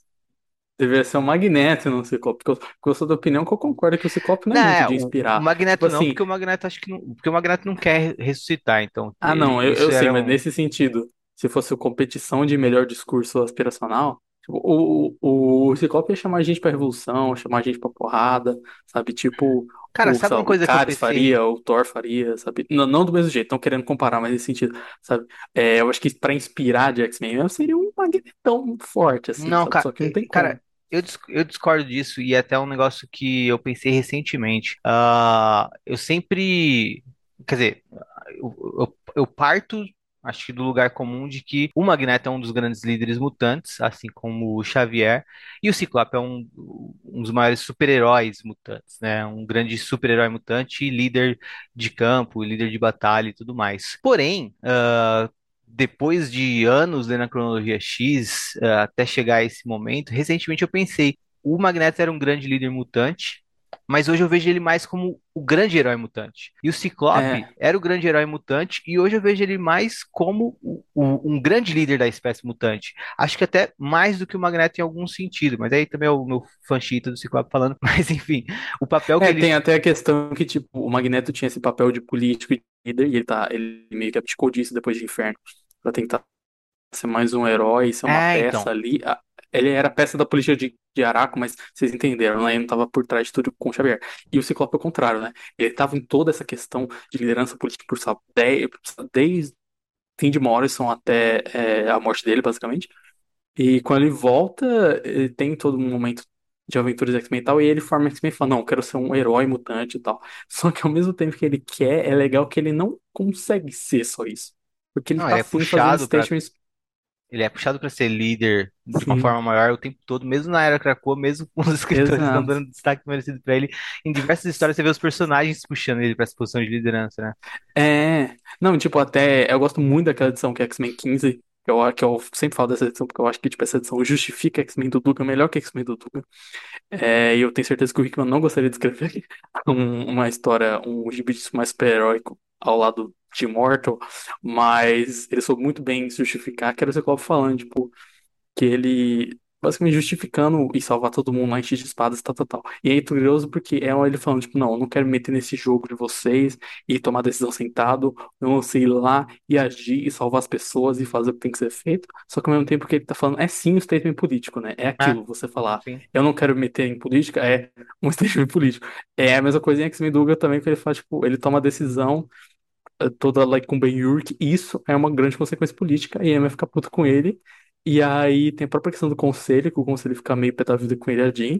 E, tipo assim, sabe, tem isso. Eu acho que eu concordo com isso que você falou muito por isso, né? Porque, tipo, até o Ciclope não querendo, não tomando essa posição, que ele provavelmente ainda vai tomar, porque eu acho que É, é, a cada vez mais Krakoa está sendo construída para esse lance do Xavier, esse domínio de poucos meio que se quebrando, assim. Só que ele, ele continua fazendo, sabe? Ele continua tendo esse impacto, ao contrário do Magneto, que até como líder ele estava sendo mais um herói mutante e agora como herói ele morreu heroicamente, assim. é, então, e mas aí, ah, voltando ao lance de tipo, ah, o meu incômodo do lado fanboy do Ciclope é justamente de ver o Noturno falando essas coisas aí antes de recitar, antes de ressuscitarem o Capitão América e eu olhando pro Noturno e pensando, bom, cara, essa é só a sua opinião, citando o Grande Lebowski, quer dizer, o Dude, mas é, basicamente que o, repetir as palavras do Noturno, né? Ciclope é um grande líder, mas ele não é o líder que precisamos agora. E eu, desculpa discordar de você, Noturno, você é meu grande amigo, mas o Ciclope não é só um great leader, tem que it's the best leader, tinha que ser aqui, sabe? Eu corrigiria o, o, o Noturno nessa fala. Você, você pode até colocar o but e falar que e argumentar que o Capitão América é quem, quem, quem é- se faz necessário agora, até porque eu não sei qual é o plano do Noturno e talvez realmente o Capitão América faça mais sentido. E até por isso eu não me, não me incomodo tanto com esse lance, porque eu acho que a depender do, Talvez do papel que o ele vai Noturno desempenhar, né? pensou, ele pensou numa questão de marketing ali, entendeu? Ele falou assim, bom, o Então, esse é o ponto. foi, foi preso, o Ciclope foi mal visto, tal, tal, tal. Ele falou assim, pô, se a gente botar mulher, vai ter gente ficando brava. Se a gente botar alguém que não é branco, vai ter gente ficando brava. Botar mutante, vai ter gente ficando ficando brava. Se botar uns Eternos, o povo vai olhar e falar, quem que são esses bosta? Quem que é essa mulher? Tá ligado? É, se botar Jean Grey, vão falar, ah, tava morta? Ela não destruiu um planeta? Vamos ficar assim, vamos botar o Thor, ninguém vai entender o que ele fala. Vamos botar o Pantera Negra, vão odiar ele por, a- além de todos os motivos que eu já citei, pra questão dele ser de fora dos Estados Unidos também. É, falou, tem que ser o Capitão América, né? Tipo assim, fica isso mesmo. Não, Se mas botar o Logan, ele vai mandar todo mundo tomar no cu. Ele fez uma lista e falou assim: é, realmente, o Capitão América é a pessoa aceita pela população. Então, mas o, o, o que eu penso é que talvez para o plano do Noturno dar certo, para o que ele quer, para o tipo de líder que ele queira, o, talvez realmente o Capitão América faça mais sentido. Eu acho que a gente vai acabar comprovando isso na sequência da saga. E o que eu penso, e voltando ao que eu falei lá no começo da primeira cena do Capitão América, eu penso que o Capitão América é um personagem, é, é, é aquilo que eu falei, né? Ele é o arquétipo de um heroísmo puro, tipo, tá ali na Marvel tal qual o Superman tá na DC, ah, mesmo que a gente pense em, ah, não, mas em tal história tem isso, tal história tem aquilo. Tipo, tudo bem, tem as exceções, tem as, tem as, ah, as exceções, a regra, mas num geral, o Capitão América, é- ele é esse arquétipo do, do herói puro, ah, que o Superman é na DC, por exemplo, e talvez esse seja o líder que ele precise agora, e seja nesse sentido que ele está falando, né? De esse arquétipo mesmo do, do heroísmo, e para mim faz sentido o Guilherme trabalhar nesse sentido, porque lembrando, né? A história começa com aquele questionamento, né? ah, o que é ser um herói, né? Tipo, eh, problematizando toda a questão do herói. Então, eu gosto muito de como o Guilherme está trabalhando no Capitão América, porque ele é o arquétipo máximo do herói na Marvel, sabe? Digamos assim. E E se fosse o Homem-Aranha? não, não, ainda, ainda assim, sabe? Porque o, o, o- vai, por exemplo, sei lá, eh, a gente pode dizer que o, o Homem-Aranha se inspiraria no Capitão América, mas não necessariamente tanto o Capitão América se inspiraria no Homem-Aranha, sabe? No sentido de que o Capitão América é uma coisa anterior ao É, Homem-Aranha, sabe? é. Então é uma coisa mais É, fundação, sabe? Não, Assim eu como o falei só de sacanagem. Eu falei só de sacanagem. E o Homem-Aranha iam ter que ressuscitar de roupa, né? Pra ele botar a mão pra fora com a teia. Isso, pô. Então, mas o, é, é nesse, é, é nesse sentido que eu acho que faz ah, total sentido o Capitão América, no sentido de que é, tem isso como um dos temas da história, né? A gente repensar a figura do herói, a gente ressignificar talvez a figura do herói, ou significar, ou ah, questionar mesmo, enfim, é, seja o que for, herói, é, heroísmo, ah, o que é ser um herói é um dos temas aqui da história e faz sentido ele usar o Capitão América, ele trabalhar com essa figura arquétipa tão fundamental dentro da Marvel nesse sentido, porque por mais que o Ciclope também um dia já foi um herói bem parecido com o Capitão América, com o Superman no sentido de ah, o escoteiro, o líder que ah, serve de exemplo, de, de guia e tudo mais, ah, que faz sempre o certo, etc, etc o Ciclope evoluiu para além desse arquétipo, sabe? Hoje em dia, depois de tudo que já aconteceu na cronologia X, ah, e aí sim, no caso do Ciclope não são exceções, não, ele teve uma evolução mesmo, ele teve uma mutação em cima do arquétipo que ele foi construído. Então ele se transformou numa coisa além, sabe? Ele não é só o arquétipo do herói, ele tem muito mais ah, em cima dele. Então talvez realmente não seja isso que o que se faça necessário nesse ponto da história, e sim o Capitão América. Então, é óbvio que isso, é, essa fala do Noturno aqui vai desagradar os fãs do, do Ciclope. E também, tipo, vai desagradar quem não gosta do Capitão América e tudo mais. Mas eu acho que. e- e- mas acho que faz, faz, faz sentido e, principalmente, pode fazer sentido dependendo da cena seguinte, do, ah, da revista seguinte, seja a continuação direta aqui em ah, Judgment Day 6, seja em ah, AXE Vingadores 1. É, é, agora você, falou isso, até pensei que, tipo, se a gente para pensar, o Capitão América também já, já foi positivo, já foi considerado criminoso, já foi dado como morto, já foi dado como vilão, tipo assim, já quebrou com o governo várias eles, vezes e tal. Só que eu é, acho que o ele arquétipo dele não mudou, retorna, né? né? É, Ele exatamente, nunca. ele é imutável, sabe? Sim, sim, tipo, é aquela ideia do, sabe, do. É basicamente o Superman, só que com uma figura mais questionável do que o Superman, né? O Superman tem símbolos que são criados e o Capitão América tem símbolos que são teoricamente reais, assim. É, é, que é são que símbolos americanos e tal, que são da fundação dos Estados Unidos, mas ainda são símbolos americanos. Tem um pouco disso que a gente questiona mais, porque é os Estados Unidos, é o Capitão América, né? Não necessariamente o é, é, Superman, o mas Superman não tem tem isso que o né? Só- arquétipo é o mesmo. assim.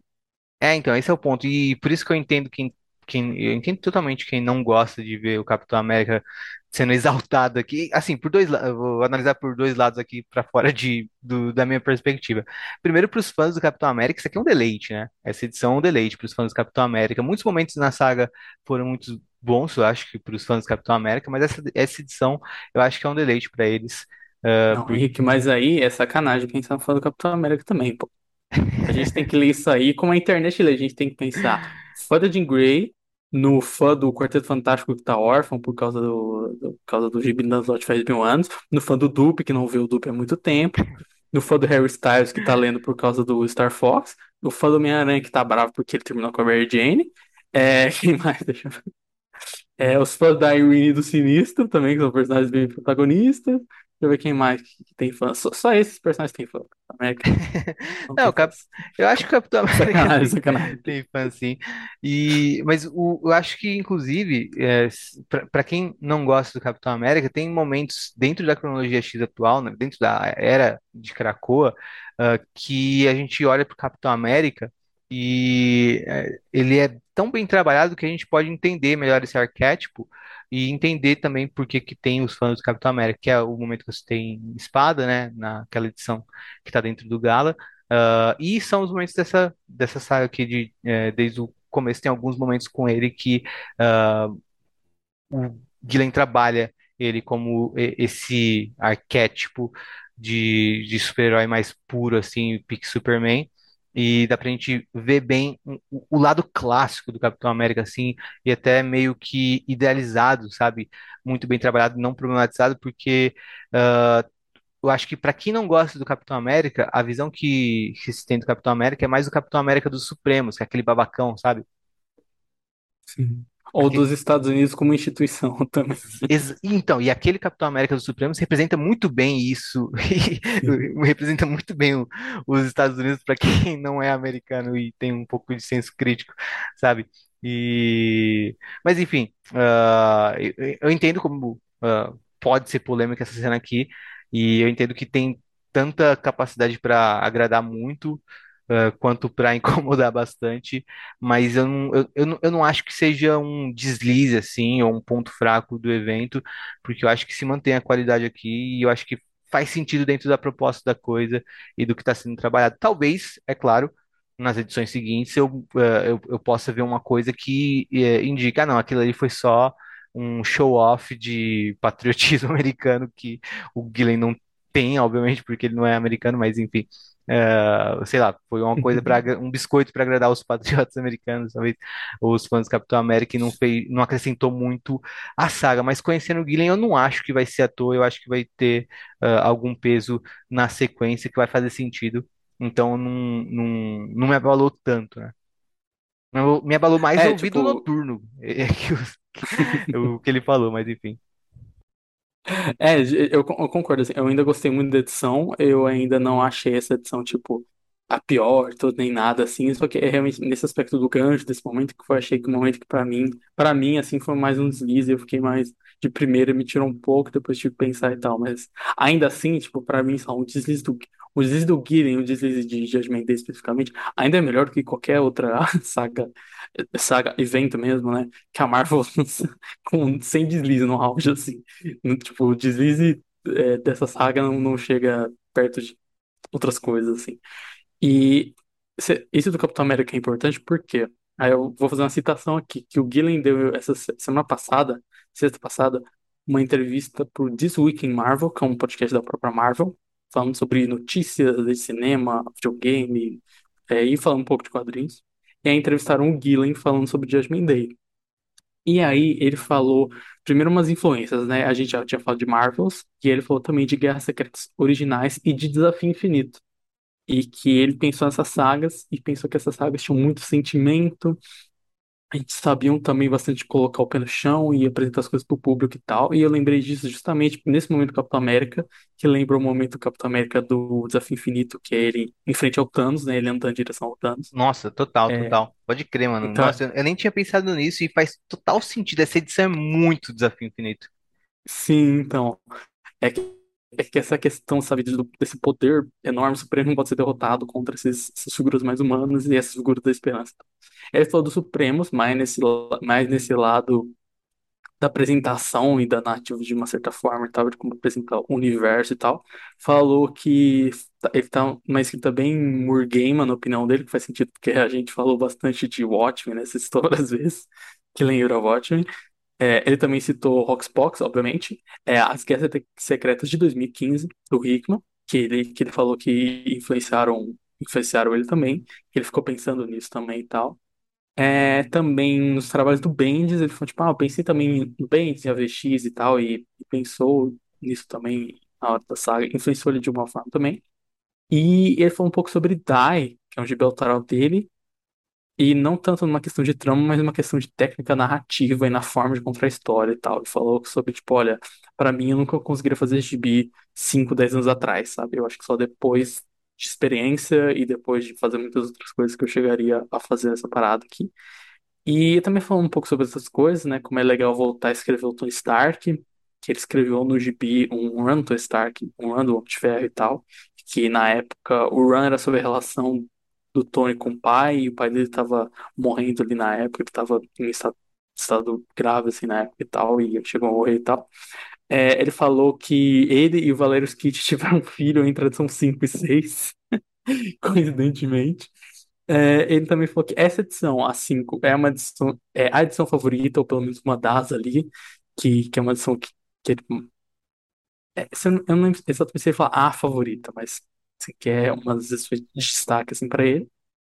E ele falou de duas histórias que com outras pessoas, que é um que é um papo do, do Hickman, que a gente estava até falando aqui antes, que ele apresentou, né, o pitch para todo mundo, o Hickman estava no X-Office planejando basicamente todo o futuro da linha e tal, e ele falou pro Hickman, apresentou pra Marvel e tal, e o Hickman só deu uma risada assim, tipo, falou, Kieran, você vai escrever umas três vezes mais do que você deveria, você sabe disso, né?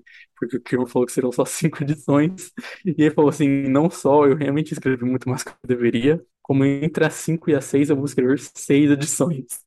Então, entre duas edições do evento, vai fazer mais do que ele, do que o número original da minissérie, assim, né? Não o número original do evento em si, mas só da, da minissérie. E aí a segunda história que ele tem, que é os apresentadores do programa perguntam, ah, e se Deus é te julgar e tal, tal, tal. É, e ele fala o que disse assim, precisa, né, que ele foi criado como católico e tal, mas que ele lembrou de uma vez que ele estava com a mulher dele vendo Westworld, e aí ele virou e perguntou pra ela aquela famosa pergunta, né, que, que entre namorados, né, se eu fosse uma minhoca, você me amaria? Mentira. É, ele perguntou se você, se eu fosse um robô, você ainda me amaria? E a mulher dele respondeu, mas quem fabricaria uma coisa igual você? Quem fabricaria você? Quem faria você? Sabe? A resposta deles era essa, tipo, quem faria eu desse jeito? Alguém realmente faria isso? E é legal essa situação pra gente pegar um pouco a, a cabeça, assim, dele. E eu gostaria de, de- assim, a gente não falou muito mais de teorias, mas eu queria perguntar para você, Henrique, se você tem alguma teoria sobre o que pode acontecer ou alguma resposta e tal. Porque eu tenho uma teoria, eu tenho uma teoria. Primeiro que eu odeio fazer teoria, mas eu vou embarcar na brincadeira e tô até curioso pra sua. Mas eu não tenho uma teoria, mas eu tenho um medo, porque assim, a coisa ficou grande demais e, e tem gente, eu- porra, o Thor morreu, tá ligado? Então, Sim. tipo, ah, eu temo que o final seja decepcionante porque é realmente muito difícil de criar um desfecho pra essa história, né? E por mais que eu curta pra caramba o Gillen, ah, eu não sei se ele a- eu não tenho tanta certeza que ele conseguiria ter um desfecho tão eh, bom quanto foram essas a- a- o evento até aqui, porque eu tô gostando pra caramba, assim, eu, eu consigo apon- acho, eu, eu teria que me esforçar muito para começar a apontar defeitos em qualquer uma das edições. Tô gostando realmente bastante e eu tenho medo de terminar com uma coisa meio boba, tipo, com algum deus ex machina bem forçado que ah, Sabe, isso é o que eu temo, talvez essa seja a sua teoria, mas ah, eu espero que não, e eu, eu quero que. Porque, assim, por exemplo, Desafio Infinito é uma coisa também, conforme você vai lendo, você pensa, ah, não, só pode ser um, um Deus Ex Machina para acabar com isso agora, um- uma solução ruim.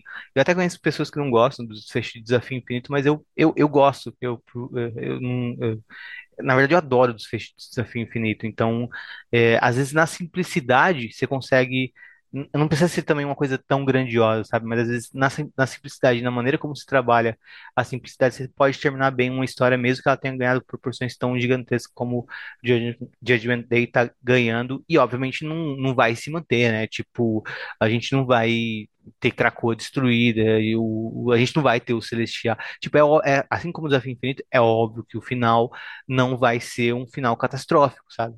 Mas eh, eu só, eu só, eu só espero que o clímax disso daqui não seja uma coisa ah, fraca, assim, no sentido de que é, só, só, só, só seja um desfecho, um desfecho, sabe? E não um, algo no mesmo tom de toda a construção. Que eu vejo muito as grandes sagas dos anos 2000, né? As do Bendis ali, eu, sempre via assim, sabe? Tipo, a preparação era empolgante, era tudo muito empolgante. Conforme você ia aproximando do final, ah, eu ia vendo que, tipo, não tinha, eh, o autor não estava conseguindo dominar bem um, ah, a escrita para finalizar aquelas coisas, né? Eh, e acabava para mim sempre sendo um final decepcionante, Invasão Secreta, o próprio Renato Sombrio, cito como exemplos. Mas enfim, qual é a sua teoria? Então, eu, lendo essa edição no meio, eu também fiquei nesse embate. Fiquei fiquei tipo, ah, deve ser tudo uma ilusão, deve ser tudo um sonho. Tava tendo muitas consequências, gente morrendo, o pessoal que tava saindo da terra, tá, tá, tá. Fiquei, meu Deus do céu.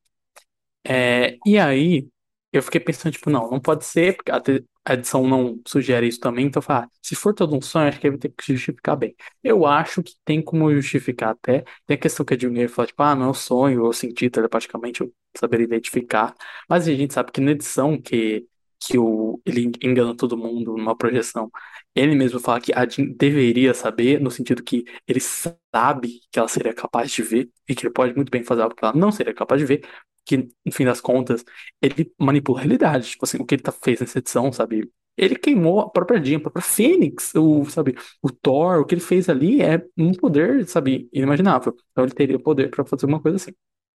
E, só que eu não gostaria tanto como a minha sugestão, que seria a minha teoria, é que eu acho que meio que vai acontecer, que é, qual que é a moral disso daqui?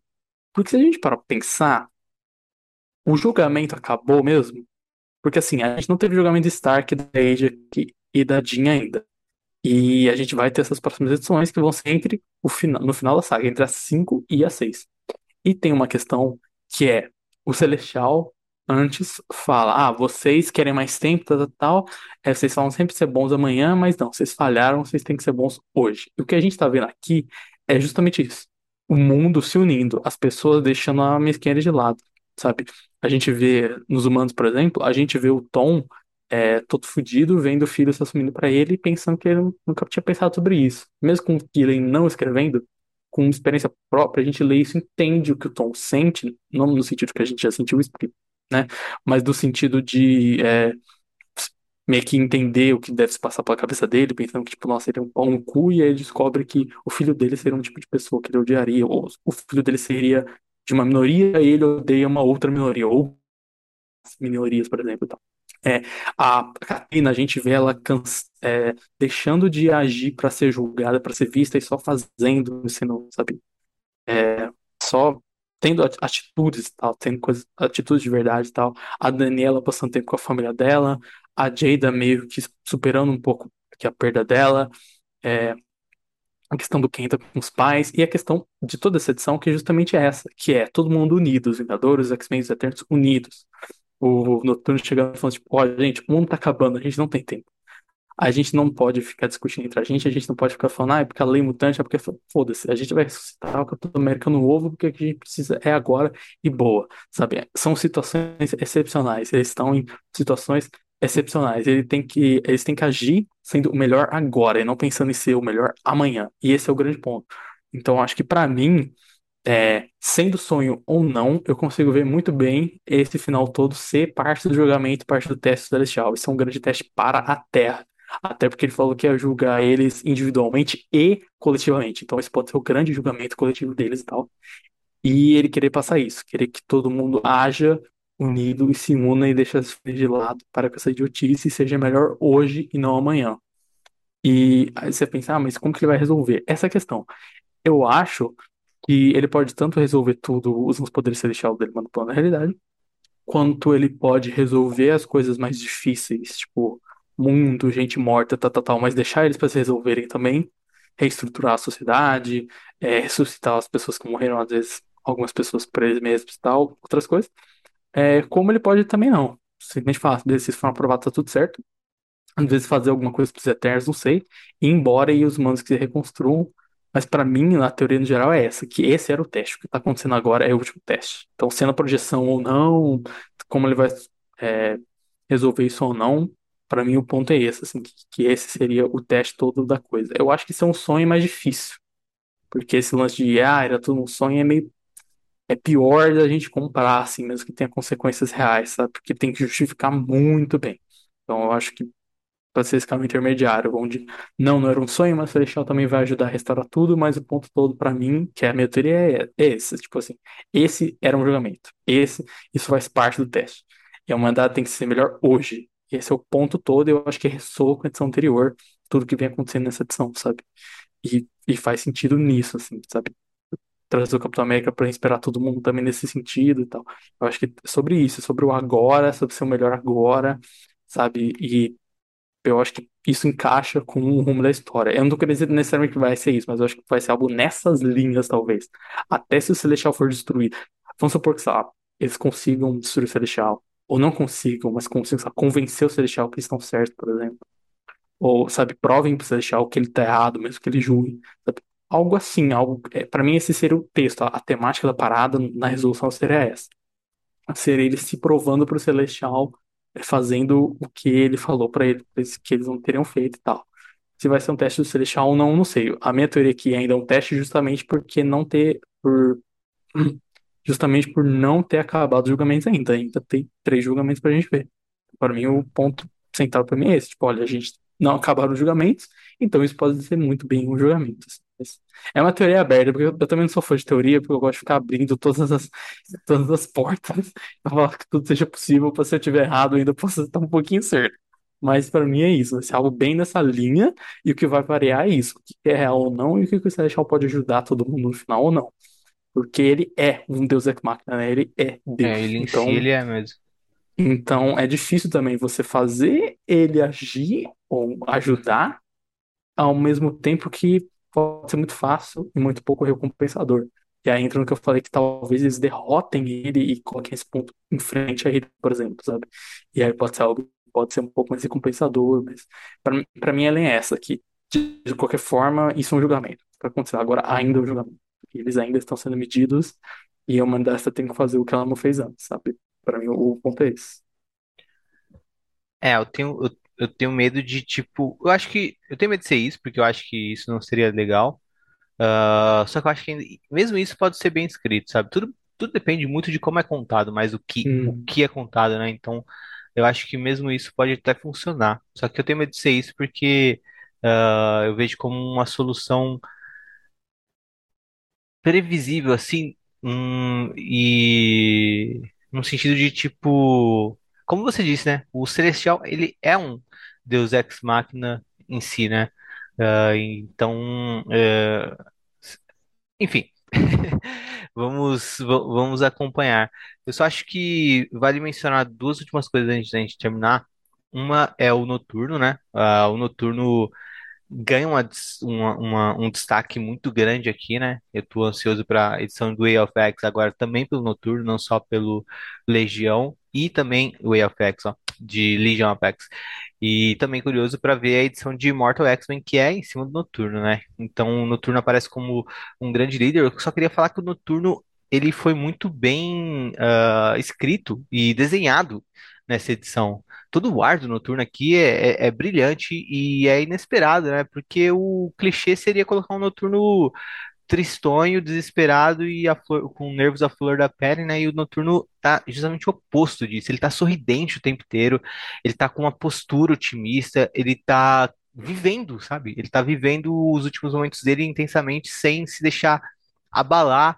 ah, ou assombrar, sabe? Tipo, eu gostei, gostei muito de como o Noturno foi escrito aqui, apesar de que eu vou passar anos debatendo com eles essa frase que ele falou aí do Ciclope no seu líder, que a gente precisa e dele ter usado só great e não the best, mas enfim. E a outra coisa que eh, eu acho que vale mencionar é que, que a gente, que na verdade o Bruno mencionou rapidinho e eu queria falar melhor sobre, é que nessa edição a gente vê que o, o jeito mais prático do Celestial ah, liquidar com ah, toda a vida na Terra é através da máquina que é a Terra, né? Que é o narrador do, do Gibi dos Eternos, né?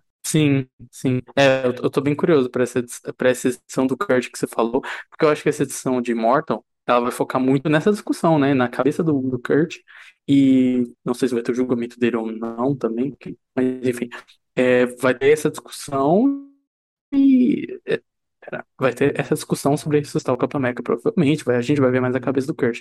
E essa de Death to the Mutants por isso, assim, por ver a Terra, talvez isso seja também. E também, eu tô pensando numa solução que é mais celestial o mundo, mas pode ser algo que venha mais de Eternos, por exemplo, que também são é, o pilar do evento, né? Tipo, a mitologia toda que fundou a parada são os Eternos, no sentido de construção para esse evento. Então talvez tenha a ver com isso. Até se você for pensar que na sessão a gente nem viu o Druig, né? Ah, não, o Druig tá preso na exclusão, esquece, esquece o que eu falei. Ah, lá- aliás, aliás, ah, eu, eu esqueci de mencionar isso. Ah, queria ter mencionado no começo do episódio hoje, mas eu acho que eu gostei. Quer dizer, eu queria dizer que eu gostei muito do da edição anterior por um motivo também. Quando eu conversei com o Caio sobre a saga, a gente foi e a gente estava vendo os previews, ele ele ficou preocupado com uma coisa, né? Com a capa As capas das últimas edições, né? Essa, por exemplo, e a seguinte, né? A 5 e a 6, principalmente, que ele reparou que na capa tava ali os heróis contra o Celestial e tudo mais, né? E ele falou, mano, no final das contas vai o- todas as equipes vão se juntar para para derrotar um, um vilão em comum que é o Celestial e tal, e vai ser uma coisa genérica deles lutando mais uma vez contra uma grande entidade cósmica, dizer, no sentido também de tipo ser uma ameaça alienígena, sabe? E o Caio se mostrou preocupado com isso e uma das coisas que eu gostei é que apesar de ser isso Apesar de ser isso, na edição anterior a gente tem um, um- não só na edição anterior, né? A gente tem uma continuidade a Guerra Eternos e Mutantes, e na edição anterior a gente tem um desfecho para Guerra Eternos e Mutantes, né? E eu acho que isso é muito bom, porque é, apesar de mostrar os grupos se unindo para enfrentar o Celestial, ah, de ter uma segunda ameaça maior do que a primeira que começa o evento, ainda assim a gente teve consequências grandes da guerra, né? ah, dentro do evento mesmo, a questão de Araco, ah, o ataque dos Rex a Krakoa, os mutantes tentando ah, resistir a esses ataques e tendo um grande desfecho na, na edição passada, né? Então eu, eu gostei muito nesse sentido, né? De que tipo não foi uma coisa de, ó, vamos escantear o, o conflito eterno dos mutantes, uh, Druig liderando a parte dos Eternos que quer ah, matar os mutantes e tal. E não foi um lance de vamos escantear esse conflito para colocar um conflito maior de todos se unindo para uma ameaça exterior. Ah, não foi isso. A gente viu o conflito ah, iniciar, se desenvolver em paralelo com essa grande ameaça do Celestial e esses julgamentos que ele estava fazendo e ter uma conclusão na edição passada e ter uma conclusão também da, da, da questão com Uranus. Ah, eu gostei muito disso na edição passada. Não podia deixar de esquecer, não podia esquecer de mencionar isso ne- nesse, nesse episódio, né? E no lance da, da- do, do Celestial conversando com a máquina, né, ele, é, tentando controlar a máquina, que é a Terra, ah, o Celestial ele está tentando tomar o controle da máquina e a máquina está se recusando, né? Então, enquanto tudo isso está acontecendo aqui, ele também está focado em controlar a máquina, porque é o jeito que ele vai. É, é é o caminho para ele destruir o mundo de maneira mais rápida e eficiente, né? E destruir todo mundo que habita nesse mundo, né? Encerrar a vida aqui. É, então, ah, tem esse conflito entre o narrador do evento e o narrador dos Gibi Eternos, né? Então, eh, vai ser bem legal ver Death to the Mutants também nesse sentido, porque vai ser o outro momento que a gente vai ver a máquina narrando. E eu tô ansioso por isso e para ver como é que vai ser o embate dos dois, mesmo que seja só um embate, eh, assim, de palavras, digamos assim. Nisso que você falou de final, é foda também porque assim, a gente fica pensando o quê, né? Porque a gente pensa em coisas imprevisíveis, mas por que, tipo, sabe, é Deus, o mundo acabando, assim, é meio difícil de pensar em uma solução e ainda mais pensando no evento que vai ter impactos, mas ao mesmo tempo vai ter que tudo voltar mais ou menos como tava, impactos mais nos personagens do que qualquer coisa. Quadrinho, né? Todo evento de quadrinho, é assim, o grande impacto é nos personagens, é, no máximo na cronologia, mas na Marvel é mais os personagens. Na cronologia Marvel não, não é igual a DC, né? Não vai rebutar no final desse evento, né? Guerra Secreta. É, e é foda, assim, pensar por isso, né? Porque são o- as consequências, os poderes, todos envolvidos, é tudo muito grande, e aí a gente pensa qual que é a solução, tá? Tipo, e a, a solução é isso, é um Deus Ex Machina, se aproveitar de quão grande é tudo pra resolver tudo de uma maneira igualmente grande, ou ao outro lado, com uma solução mais internaliz... mais é, emocional, né? Mais humana, assim, né? Tipo, o discurso do Capitão América, todo mundo tem que se unir, humanidade, te amei, sabe? Essa pegada, assim. Então é meio difícil também pensar outro jeito. Se o Guido encontrar um jeito de fazer uma coisa que a gente não esperava completamente, seria muito foda. Eu acho que seria foda se ele fizesse só porque a gente espera, mas de um jeito tão bom que a gente compra, né? Tipo, Uhum. um, sei lá, um Deus Ex Machina tão bem escrito que a gente fala, porra, mas ficou foda isso aqui, sabe? É, mas também seria foda conseguir se encontrar uma solução, sabe? A gente não, não tem como saber. É, é aquilo, né? A última edição, eu confio muito nesse evento e no Crown Guida, mas a última edição, ela- acho que ela vai ser muito importante para, como eu gosto de falar, para informar algumas coisas, assim, pra gente ter o todo, assim, e analisar, assim. É, é tem um peso muito grande, eu acho que a última edição vai ter um, um peso muito grande nisso, assim. É, não que vai manchar o evento nem nada, porque a gente Gente, a gente faz semanalmente programas de duas horas falando sobre isso, né? Se, se uma edição fosse estragar isso, seria foda.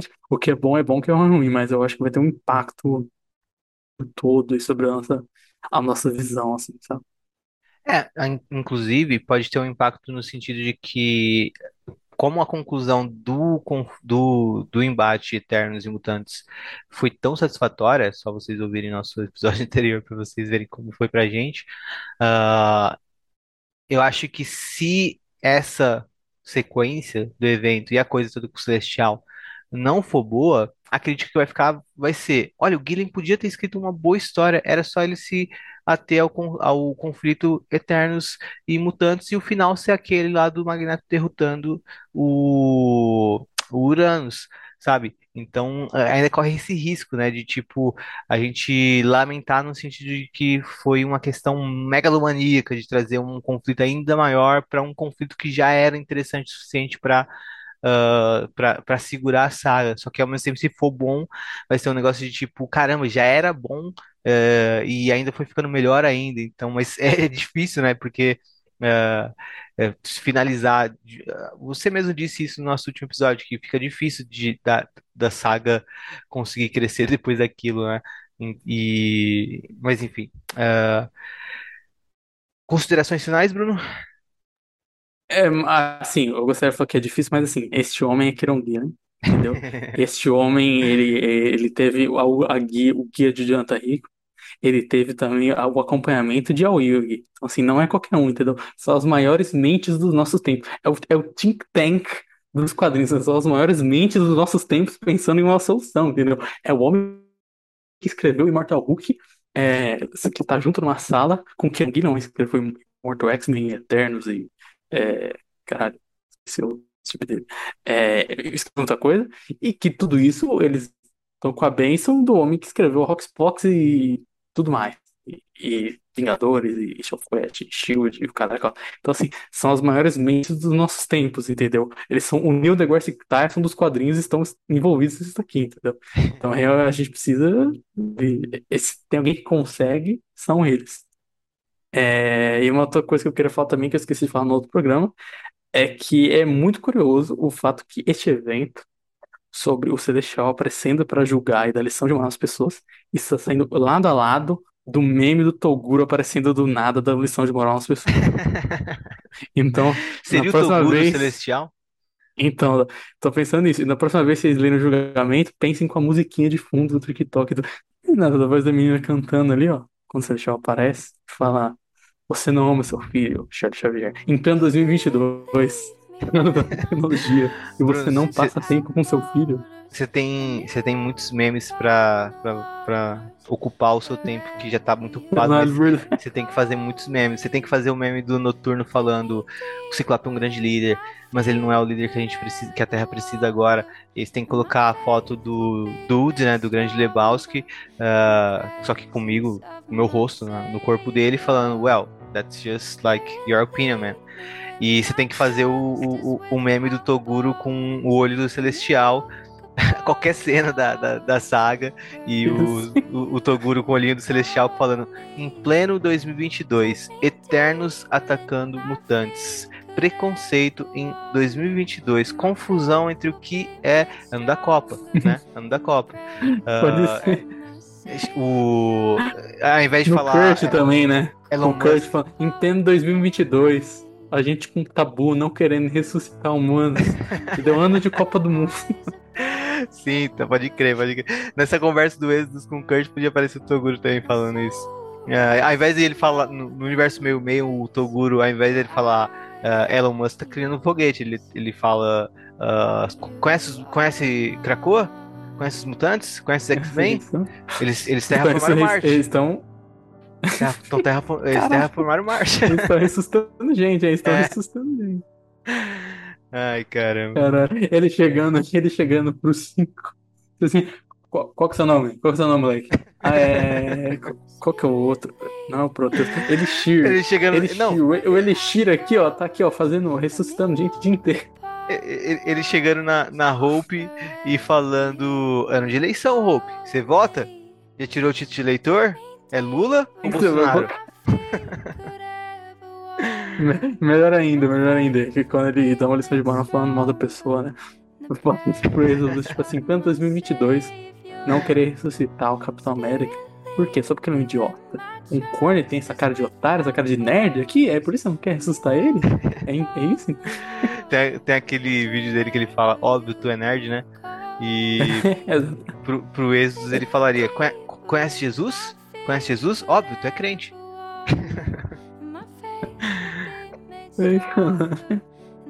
Óbvio, tá mutando. Bom, e com o Toguro de Celestial, a gente encerra esse episódio do Utopia X para retornar na semana que vem, ah, em pleno ano de 2022, com mais um episódio sobre essa grande saga, AXE Judgment Day. Tchau, gente. Tchau.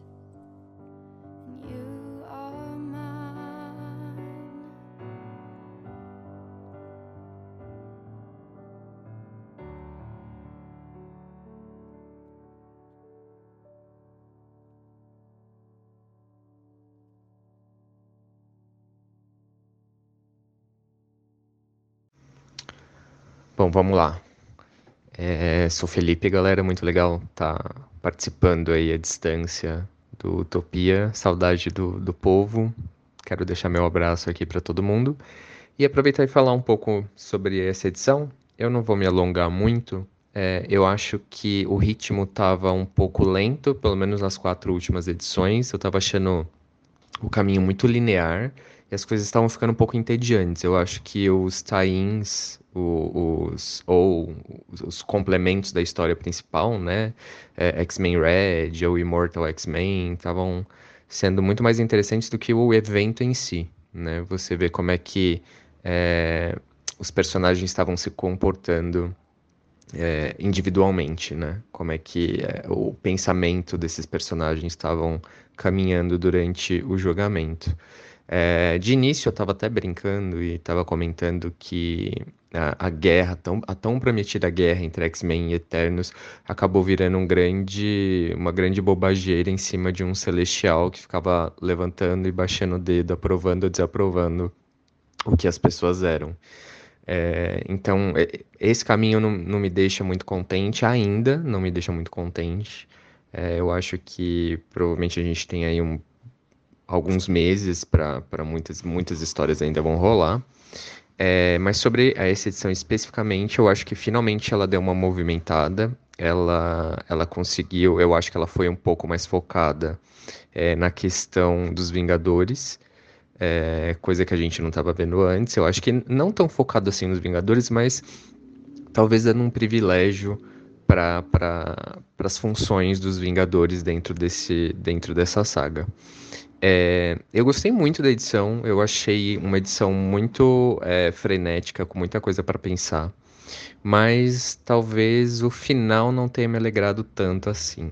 É, talvez a gente vai ter as respostas aí nas próximas edições, mas é, resumidamente, o Capitão América não é um personagem que me agrada. Eu acho que ele representa algo que eu, pessoalmente, Felipe, não, não acredito.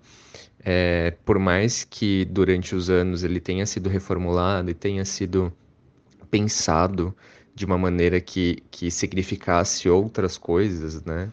E essas outras coisas são utilizadas nessa edição, inclusive, é, não é algo que me agrada, é, principalmente vindo da mutandade, sabe? Para escolher é, tantos personagens, inclusive o Ciclope, né? Que é um grande líder mutante, poderia ter sido escolhido para renascer. E o Noturno faz a infeliz escolha do Capitão América por todo o simbolismo. Eu entendo dentro do contexto, dentro da narrativa, dentro do enredo da história, o como é importante ter esse simbolismo, é, mas eu acho que a mensagem poderia ter sido outra, né? Eu acho que a mensagem que foi passada aí no fim dessa edição é de que a esperança vem em forma de um único personagem, que no final das contas não é um personagem que é, é central entre a guerra de duas raças, eu diria, né? Entre X-Men e Eternos, entre mutantes e Eternos. É, então, eu acho que isso me deixou um pouco decepcionado. É, mas, no, geral, eu achei a edição muito boa. Eu quero, tô muito curioso por que vai acontecer daqui para frente. Tô curioso para ler Vingadores dentro dentro dessa saga, né? O próprio gibi dos Vingadores para ver como é que eles estão lidando, apesar de não, não gostar muito da formação atual dos Vingadores, não gostar do gibi dos Vingadores, porque eu acho que o Aaron faz um trabalho bem complicado, né, eu diria, é difícil de engolir, mas vamos ver como é que as coisas vão sair daqui para frente. É óbvio que os personagens vão reviver novamente, eu acho que é, eu tô reclamando especificamente do final, dessa edição, né, e por todo o simbolismo que o Gillen escolheu colocar é, para representar a esperança de um novo mundo. É, preferia que essa esperança viesse da mutandagem, mas, né, existe aí um público, existe um editorial e a gente acaba se pegando aí nesses, nessas frustrações, mas que são normais. Mas é isso, galera. É, não pude participar com vocês aí. É, só queria ter deixado esse recado mesmo. E é isso. Qualquer coisa, estamos aí. Espero participar outras vezes, sem ser por mensagem. Mas um abraço aí para todo mundo e até mais.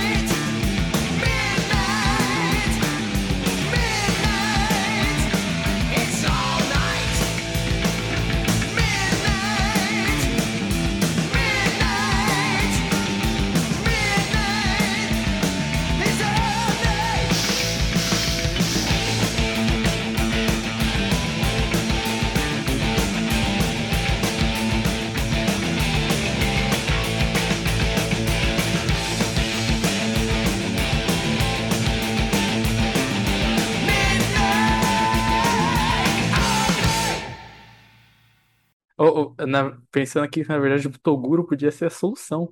Afinal, ele aparece para o Celestial, falando em pleno 2022, ano da Copa do Mundo, Você quer acabar com julgando as antes da Copa do pessoas, Mundo?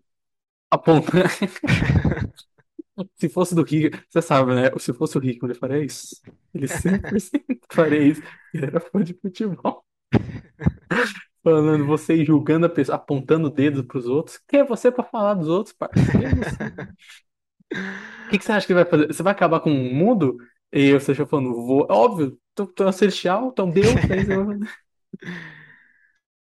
Cara, já que a gente já tá na sessão dos, dos extras, eu vou mencionar uma coisinha também, que é realmente o Judgment Day Ômega não, é, é é só, é, é o que nem você e a Letícia falaram, né? Vai ser só tipo um acréscimo ali pós-evento, né? Pós-término do evento, com É. mais uma edição de Eu acho. Eternos de outro, de outro título na Sim, capa, né? Pra mim vai ser isso. Ou pra mim vai ser tipo o mundo se reconstruindo e tal, Não, ou vai eu, ser uma edição nova de Eterno. É que eu, eu Pra vi mim, tipo, a, o, o- a sinopse e até pelo artista que tá trabalhando também, né? O artista não é um, não é o grande artista da saga, então, obviamente, e todo o plot da sinopse é em cima dos Eternos e tudo mais, o que significa ser um Eterno, coisa do tipo e tal. quem que vai Então, desenhar? é o Gil Villanova, ele desenhou a primeira também. Ah! Ah, é o cara do Death. Ah, deve, deve ser isso, mesmo, Ah, é, ele tá desenhando Death to the Mutants, né? verdade. A É, então, capa. Ah, é, é então totalmente, acaba é mesmo totalmente. na, A na edição capa. 6. Não, a capa que eu tô vendo da Ômega aqui. Além disso, a capa também lembra um pouco a arte do Ribic, assim, eu acho que até na, É, na pode crer, pode forma dos crer. personagens, deve ter essa Não é dele, é do. Pascal Ferry, mas ah, lembro mesmo. Talvez tenha uma capa do Ribe que, que não tenha sido feita ainda também, pode ser, né? É, E essa seja só uma variante. Mas ah, então o evento acaba mesmo na EXE Judgment Day 6, né? A gente tá. ah, daqui a um mês, né? No final de outubro, a gente vai ter o término desse evento. é, a gente tá no extra já? Já? Pode falar qualquer coisa. Eu queria falar que eu comecei a ler o Legion of X quando saiu. Aí o número um eu curti, mas não achei tão boa quanto o Will of X. Na verdade, eu achei um- melhor um pouco, mas não em tudo. Aí a segunda eu não gostei tanto e eu parei. Tava deixando acumular. E aí hoje que saiu a 5, ontem na verdade eu comecei a reler e ficar em dia. E hoje eu li a 5. Eu gostei bastante. Eu acho as duas últimas edições, a 4 e a 5, as melhores até agora. Eu acho que elas salvaram, entre aspas, porque eu acho que não tava ruim nem nada. A saga, assim, eu acho que funcionou bastante. Eu não quero muito dar spoiler, mas tem umas coisas até fico pensando com medo, assim, tipo, ah, não, continua isso aqui, faz isso aqui. Porque tem uns personagens que eu gostei e tal, mas achei bem feito e, e bem amarrado, assim, no, no geral. E é isso, basicamente, sobre o John Vex. Eu não botar tanta fé, mas eu, mas eu curti. É, eu, eu tô muito atrasado nas leituras é, da. Pela primeira vez, inclusive, desde que. Ah, desde que. Porque uh, Hoxpox eu li quando saiu tudo. Quando tinha tudo, aí eu parei pra ler. Ah, e aí, desde então, semanalmente eu sempre segui lendo tudo que saiu na linha X, né? Ah, conforme foi saindo lá fora. E pela primeira vez eu não tô lendo ah, os, os títulos. Eu tô atrasado em vários títulos, sabe? E, mas muito também porque minha atenção tá muito voltada para para Judgment Day. E também porque eu tô lendo várias coisas ao mesmo tempo, então eu tô deixando algumas acumular. ah, essas que não tem muito a ver com, com a saga. Então, esse arco do Legion of X também eu não terminei. Acho que eu devo ter, eu não devo ter lido as duas últimas edições, talvez. E Carrascos, por exemplo, eu não vi como termina. Novos Mutantes, estou devendo duas edições. Eu vou ver se eu faço um, eu pego um dia para ficar lendo só as Um edições leituraço. todas. É, Cara, pior que eu, eu, eu, eu, pra não falar que eu não atrasei, eu atrasei antes do X de Espadas, tanto que eu li X de Espadas bem atrasado. E hoje em dia o meu método é meio que assim, é, eu leio o começo, pelo menos número um e tal, escolho os que eu vou acompanhar mensalmente, escolho os que eu posso deixar acumular, tipo, sei lá, ler uma semana depois, sabe? Tipo, não muito. Novos Mutantes eu faço isso às vezes, sai na quarta, lá, na segunda, no domingo e tal, dou um tempo e tal. Quando eu tenho tempo também é uma coisa que eu quero concentrar. E o resto eu vou deixando acumular até, tipo assim, ah, acabou o arco. Ou, tipo, vai acabar essa semana. Pra já ter aquela, tipo, ah, vai acabar essa quarta. Beleza, eu vou tentando tirar o atraso, sabe? Já bota ali o gibi na, no, no tablet, pra, sabe? Pra não ficar, pra não esquecer, assim, e tentar. E tem funcionado, assim, fiz isso com o Wolverine, com o Carrasco. Novos, com os Mutantes. Não, não. Não, não, é verdade. Mutantes, não. Inclusive, eu queria até reler o arco, porque eu li mensal só. É, mas vai demorar pra fazer isso. É, Legion, Novos Mutantes, Wolverine já citei. É, Dente de Sabre também, se eu não me engano, eu tinha lido as três, e aí na três eu me senti meio estranho, sempre eu não lembrava da dois direito, aí eu esperei acabar e, e li tudo pertinho do fim. Acho que É, isso, gente, que tem. Ah, o X-Men do Dugan também, eu acho que antes de começar o- a fase nova, eu tinha feito isso também, aquelas edições da, pós, pré, é, pós-inferno, mas passavam antes de inferno e tal, que tinham as coisas do Modok, do Capitão Krakoa também eu deixei acumular, então fui deixando tudo, tipo, ali, ah, vai acabar o arco agora e eu me pronto tentar pegar junto, porque eu acho que se o arco acaba, eu vejo que acabou, e eu não tô pronto pra acompanhar, eu meio que consigo deixar muito fácil, esquecer, assim, eu tenho que me preparando antes de ver que vai acabar, que vai vir mais uma edição que para acumular, pra já, sabe, ter ali o cálculo do, do Guitar Hero ali, do, dos, do management de quadrinhos, assim, fala, tipo, vai acabar ali, vou tentar colocar um tablet aqui, ler uma edição ou outra nessa semana, quando não dá, tentar não esquecer, só pra tentar dar, assim. é o. Eu tenho medo de me perder quando eu faço isso, e, ah, quando eu vou deixando acumular assim. E também porque eu É, gosto de ir também. comentando com o pessoal conforme vai saindo mensalmente, ah, mensalmente, semanalmente, na verdade, né? As edições novas, ah, porque tem muita gente que segue o Utopia X no Twitter que lê no dia do lançamento e tudo mais. Eu gosto de meio que acompanhar e entender o que está acontecendo junto com, com o público. Eu Mas tive como isso com a- Legion Vegas, essas duas coisas. Primeiro que eu ficava tipo, como assim, gente? Essa porra ainda tá na edição 3? Quando que eu vou ler isso? Assim? Eu fiquei tipo, como assim? Não acabou, né? Que atrasou. E também as discussões também. A gente falando no Twitter e ficava tipo, ai, mas tá, tá, tá, amanhã eu não li, sabe? Ficar nesse, tipo, eu é, via a conversa de longe, eu não conseguia entrar pra falar bem ou mal, nem nada, assim. Então o Legion of Vegas foi meio assim. Teve umas outras, foi mais fácil. Dente de é, Sabre também foi foda, porque tava falando muito bem e eu parei um pouquinho antes do final. Mas o resto não foi. Não vi tanto comentários. e até porque acho que eu eu consigo me organizar melhor quando eu tô com as leituras em dia. Então, por exemplo, ah, eu tô voltando a ler Thor agora, né?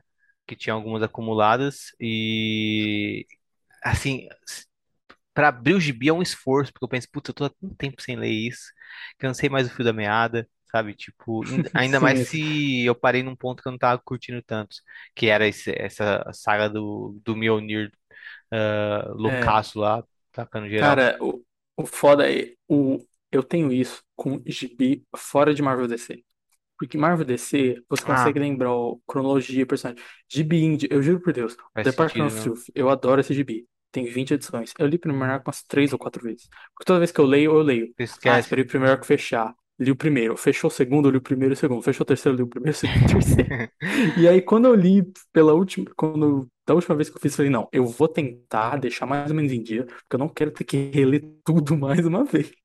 É, é, Aí, hoje em dia eu tô assim, sai uma edição, eu deixo acumular um pouquinho, leio um pouquinho, para um pouquinho, deixo acumular, pra não, pra não esquecer, pra não perder a cabeça, assim, e não ter que voltar lá do começo, eu sabe? entendo. Comigo é é assim mesmo também. de. Essas assim, né, de tipo, de outros editores e tudo mais. É, Eu cito até o ah, crossover do Donny Cates, sabe? Eu não faço ideia de se terminou, como é que tá, mas eu isso li foi as, foda. eu li as três primeiras empolgadaço, assim, tipo, nossa, isso aqui tá mó da hora. Aí eu li a quarta, a quinta, meio devagar, e aí depois eu não faço ideia, mas eu não, do, do que aconteceu na sequência, mas eu fui vendo que tava saindo, só que eu não, não baixava mais. Eu não, Acho eu não tenho certeza se fechou na edição, acho que 13 ou não, assim. você também Eu não sou muito fã desse É, então, eu acho que eu tava lendo, mas eu tava lendo meio que tipo assim, ah, não tô gostando de gibi, então vou fazer esforço assim pra ficar em disso. Esse negócio tipo, nossa, eu tô adorando isso, mas não consigo lembrar disso. Aí eu só fui lendo, lendo, lendo. E n- não lendo de má vontade necessariamente, mas eu não tô me importando tanto assim com o gibi. assim. Eu acho que eu precisava reler, mas é como eu não gosto de gibi, eu não quero reler também. E, e É, tem. A esse eu melhor reli, edição porque é a tinha edição dos e Darsk. acontecia. Tem A uma edição melhor edição é a dele? edição dos Chips e Darsk. Tem uma edição, Maneiro. eu acho que é a 7. e defendendo ele, falando, não, essa é a melhor edição, que é essa edição que é sobre os aparecimentos do Chip Zdarsky versus do crossover. E essa é a melhor edição da, da saga inteira. Eu sinto que crossover eu tenho que estar de bom humor pra ler, sabe? Porque é um humor tão. Sim. É um, é um humor que exige tanto que você. e ria pra caramba. Se você não, se você, Não, tipo, não e- se diverte horrores, parece que você não tá curtindo o gibi, tá ligado? assim, não, esse é o meu problema, porque eu aproximei esse gibi no começo do jeito perfeito. Eu tava de bom, boa vontade com o Cates. Eu tinha lido tudo dele, então eu, eu, esse gibi, as referências eram pra eu pegar também. Só que, nossa, aí como eu não fui gostando, eu fiquei tipo, se eu não gostei nessa vibe, nessa vibe que eu tava receptiva parada, eu acho que se eu não for receptivo vai ser pior ainda. E meio que foi assim também. E o. Eu não quero falar do final, até porque você não leu, mas por ser algo meio meta, o Cates. Você ouviu a de biografia, então você lembra daquele lance todo dele com vício e com experiência de quase morte, tal, tal, tal. Sim, sim. E o final é meio que, o final desse arco, pelo menos, é meio que um statement sobre isso, como quadrinhos salvaram e ajudaram ele. E eu li isso, e eu fiquei, e isso é uma parte emocional muito forte. Só que até isso eu olhei e falei assim, Kate, eu entendo, mas para mim, todos os gibis que não são esse me comunicaram e me emocionaram isso melhor do que esse gibi. Eu acho que quando eu leio God Country, quando eu leio até Venom e Thor, que tem, é, são gibis de boneco, mas eles têm uma. Eles são bons e tem um, um pouco de verdade ali. Eu sinto mais isso do que nesse gibi, que é essa putaria meio autorreferencial, mas também referencial a tudo, meio meta, sabe? Doideira, Morrison milaresca maluca. E eu sinto mais em todos os gibis. Tipo, eu falei, nossa, apreci... eu li pensando, nossa, aprecio isso, respeito você, tal, tal, tal. Mas eu acho que toda a sua carreira fala isso melhor do que essa edição desse gibi. Então, o gibi que eu reconheço que eu não, sabe, não bate pra mim, sabe? Tipo, eu, eu eu não gosto nem de falar. Tanto que eu nem tava falando das últimas sessões, porque, tipo, cara, eu sei que, eu sei que eu vou falar. Não é tipo um Demolidor e Darcy, que eu ainda tenho uma fé que alguma hora vai melhorar, ou que eu posso dar risada. É um negócio que eu só, sabe, eu eu não consigo falar, não, eu tô aproximando isso de, de boa fé e tá, tipo, não, eu tentei não conseguiu e não, não é pra mim, sabe? Então eu não gosto nem de ficar, tipo, falando mal desse além, porque, tipo, velho, se, se eu sei que eu não gostei, se eu tô lendo só pra insistir mesmo, eu não vou encher o saco de ninguém, sabe? Faz sentido. Tipo, Não é nem um lance, tipo, esse do chip que a gente sempre só aqui coletiza, que é um negócio mais, tipo, nem, nem tento ir de má vontade, porque realmente eu não consigo sabe? Eu, eu tô indo de boa vontade, mas é foda. Esse é um que não. Tentei de boa vontade e aí eu fui ficando com cada vez mais vontade, reconhecendo isso, assim. Não consigo nem formular direito, como eu formulei quando eu li a primeira, a segunda, foi isso, assim. Tipo, foi me perdendo tanto e foi dando só por essa curiosidade. E eu fui tipo, ah, velho, eu não quero nem falar com ninguém, assim, porque eu vou ser um, um escroto, um chato do caralho. Se eu ficar falando desse gibi com pessoas que gostaram, assim, não vai ser nenhuma discussão amigável, vai ser só uma uma chatice. Vai ser o tipo de pessoa que eu odeio falar também sobre coisas que eu gosto. Então, eu não gosto de falar de gosto de falar isso, isso que eu tô falando agora. Eu gosto de falar, tipo, ó, eu não gosto de gibi, é, eu me encaixo no demográfico dele e eu respeito quem gosta e respeito o Cates. E, tipo, sabe, eu gosto de fugir da discussão sobre esse gibi, assim. Admitir que, tipo, não gosto, eu vou embora, sabe? Tipo, não gosto de falar, não gosto, vírgula, e explicar, assim, só taco tudo pro alto, assim, sabe? Cara, e eu me empolguei em tal nível no comecinho desse gibi, que fui até atrás de ler aqueles The Paybacks, é, é assim o nome? Sabe? Isso, isso. É, eu fui, eu fui até ler The Paybacks, porque eu achei da hora eles aparecendo lá. Então... Mas acho que eu me desencantei um pouco com o Cates. Eu comecei a ler os negócios dele, tipo, caramba, que da hora, mano. É tudo muito da hora. Eu Sim. curto demais, só que eu acho que eu cansei um pouco da escrita dele. E eu tô voltando agora depois de uns meses sem ler nada do Cates. Tô voltando agora ao E ele Thor. lançou um gibi hoje, né? Um autoral da Image, Ah, qual? que é um. chama Vanish, que ele, ele tem muito cara de personagem da Image nos anos 90. E é com o Ryan Stegman lá do Venom e tal. Eu, eu não li, mas eu até passei o olho e comentei que eu achei que as cores na arte do. Ryan Stegman- Pra mim, o Ryan Stegman é umas três vezes melhor quando são as cores do Frank Martin. Tipo assim, o Frank Martin sabe. E essas cores novas, deixa eu dar um print pra te mandar. Ah, eu tô eu tô vendo aqui a capa.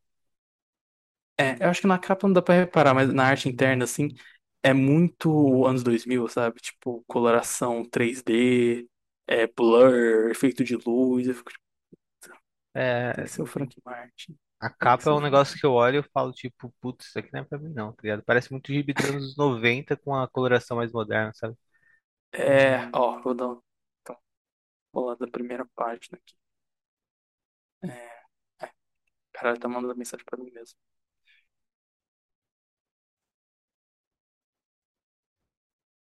Ah, pode crer, é o cara do Venom, né? É, então. Só que tem uns momentos mais pra frente que a coloração tá interessante, até me lembrou o próprio Frank Martin que eu citei, assim, porque tem umas, Eu sei não lá, curto muito os a arte roxos e dele, os não. laranjas dele. Não é Então, nada que o eu acho que Stegman, eu seja acho que eu só ruim, né? curti Mas no eu só não. Venom. Então, eu, eu, acho eu acho que funciona muito bem no. Ele, ah, eu, eu gosto de Venom e tal, e. Aliás, se eu fosse ler, começar a ler Venom hoje, eu não ia gostar do Venom do Cates, mas eu li quando eu tava muito, muito aberto às coisas do Cates e muito empolgado. Então, Sim. acho que isso faz diferença. Mas eu- o artista nunca me, me ah, encheu os olhos, não. E realmente, com essas cores aqui, tipo, tá. é, Pelo menos nessa parte que você me mandou, tá bem fraco mesmo. Tipo, apaga toda a arte. É, esses blur, essa luz com fundo, fundo verde, sabe? Tipo, nossa. E, o e o Frank Martin saber. O, o próprio outro cara que o Frank Martin colore, o Dragota lá de East of West, ele fez umas edições de FF lá, Fundação Futuro do Hickman, que a arte dele tá legal e tal, mas quando eu falei East of West, eu falei, nossa, sabe? Essas cores fazem outra coisa. Então, pra mim, é muito isso, assim. Eu nunca gostei de Stegman também. Aí eu li o Venom e falei, caralho, muito foda, excelente. E aí eu achei que ele tinha melhorado muito. E aí eu li outras coisas dele depois com outros coloristas na mesma época. Eu falei, nossa, o que tá acontecendo? E aí eu vi que era isso. assim, eu falei, caramba, é realmente a, a cor. Nem quero dizer que ele é um cara ruim, assim, mas acho que a, a coloração influencia muito a arte dele, sabe? E Sim. que a influencia também, como eu vejo, eu não consigo muito separar, sabe? Eu não consigo é, apagar minha mente e ver só lápis, não. Sabe? Tipo, eu consigo considerar o que tá feito ali, e aí, a mim, influencia muito, assim. Mas eu não li esse Vanishing. Bom, eu vou ler a edição do funeral do. Spoilers. Tem tempo pra vocês pararem. Do funeral do Odin agora, antes de dormir. É verdade. Ou, mas só digo uma coisa sobre essa edição. Não, eu não vou te dizer, não. Você sabe alguma coisa sobre essa edição? Tipo, quem Não. escreve, quem. Ah, não, Não. isso eu vi. Quem escreve eu vi. Então, só, então eu ia falar, a minha palavra ia ser essa, ia ser a Ewing e Lee Garbett, porque foi, foi caralho, mas eu não. Então, como você já sabe, então não é spoiler. É isso que eu empolguei. Eu vi todas as participações aqui. Eu falei, putz, essa revista deve ser maneira. Eu vou ler hoje antes de dormir. Ou, inclusive, eu não sei se vai dar tempo até o nosso Semana H Record da semana que vem. Mas, se possível, fique em dia com o Venom também, porque eu fiquei esse fim de semana. Eu nem ia ficar em dia direito. E aí eu fui ler só. é, Eu ia, tipo, ler uma e de- deixar com uma depois, mas eu acabei devorando, assim. E muito bom. É, eu acho que eu vou ficar em dia com Venom, Thor e Hulk. E se der, Defensores. Porque acho que Defensores é uma leitura mais, mais densa. E também porque Defensores eu quero ler no, no notebook, que eu leio com a página dupla, tá ligado? Aberta, É, porque a arte. a- Acho que a arte. Acho que fun- eu quebro muito a arte quando eu abro. Quando eu fui ler Defensores da primeira vez, eu quebrei muita arte abrindo no, no tablet. Aí eu vou tentar ler no é, notebook dessa vez. sim. É, é, é, é um negócio bom de ler, tipo, na melhor tela possível, assim. Ah, E o Venom, tem aquela edição Free Comic Book Day, que é do Homem-Aranha com o Venom. Eu não sei qual.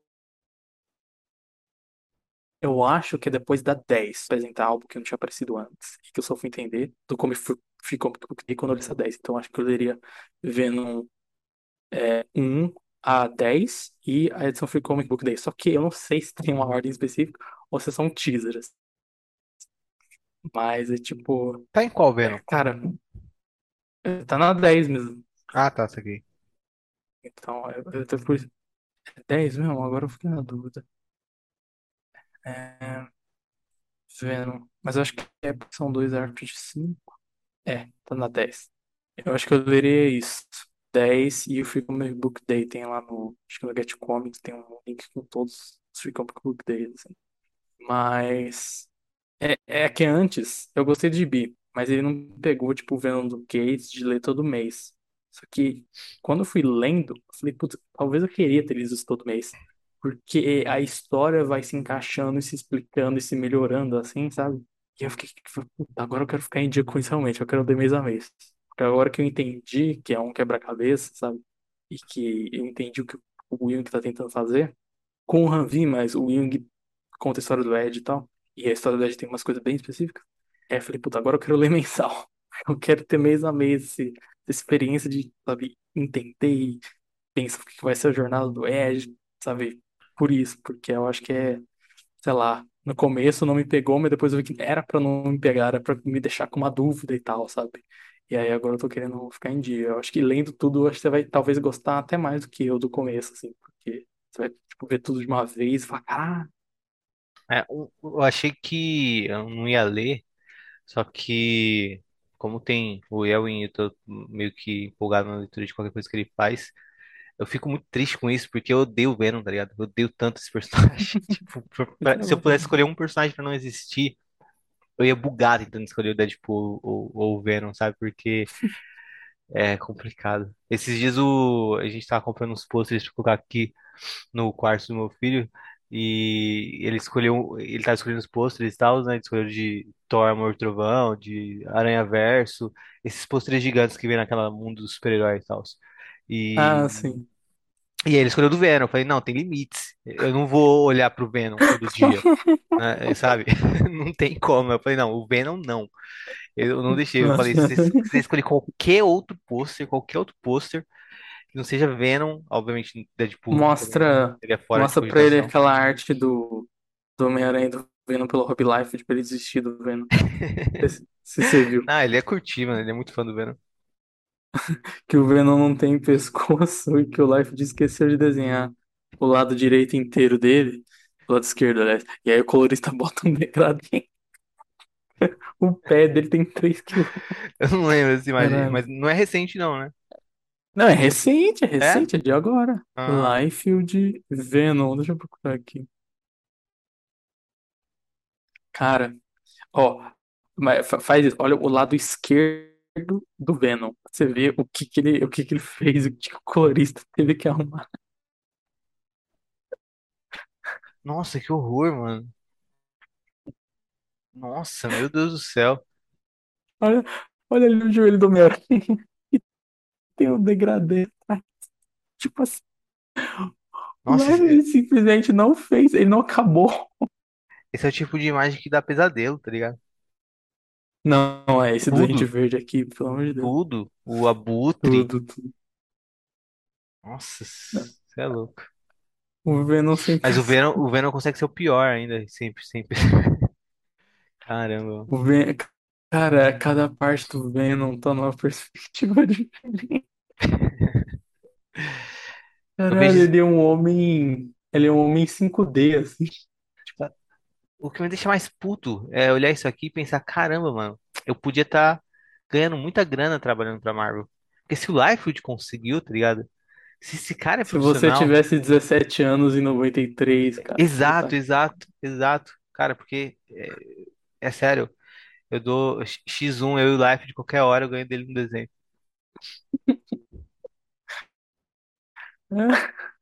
Eu não consigo parar de rir olhando pra esse Venom. Caralho.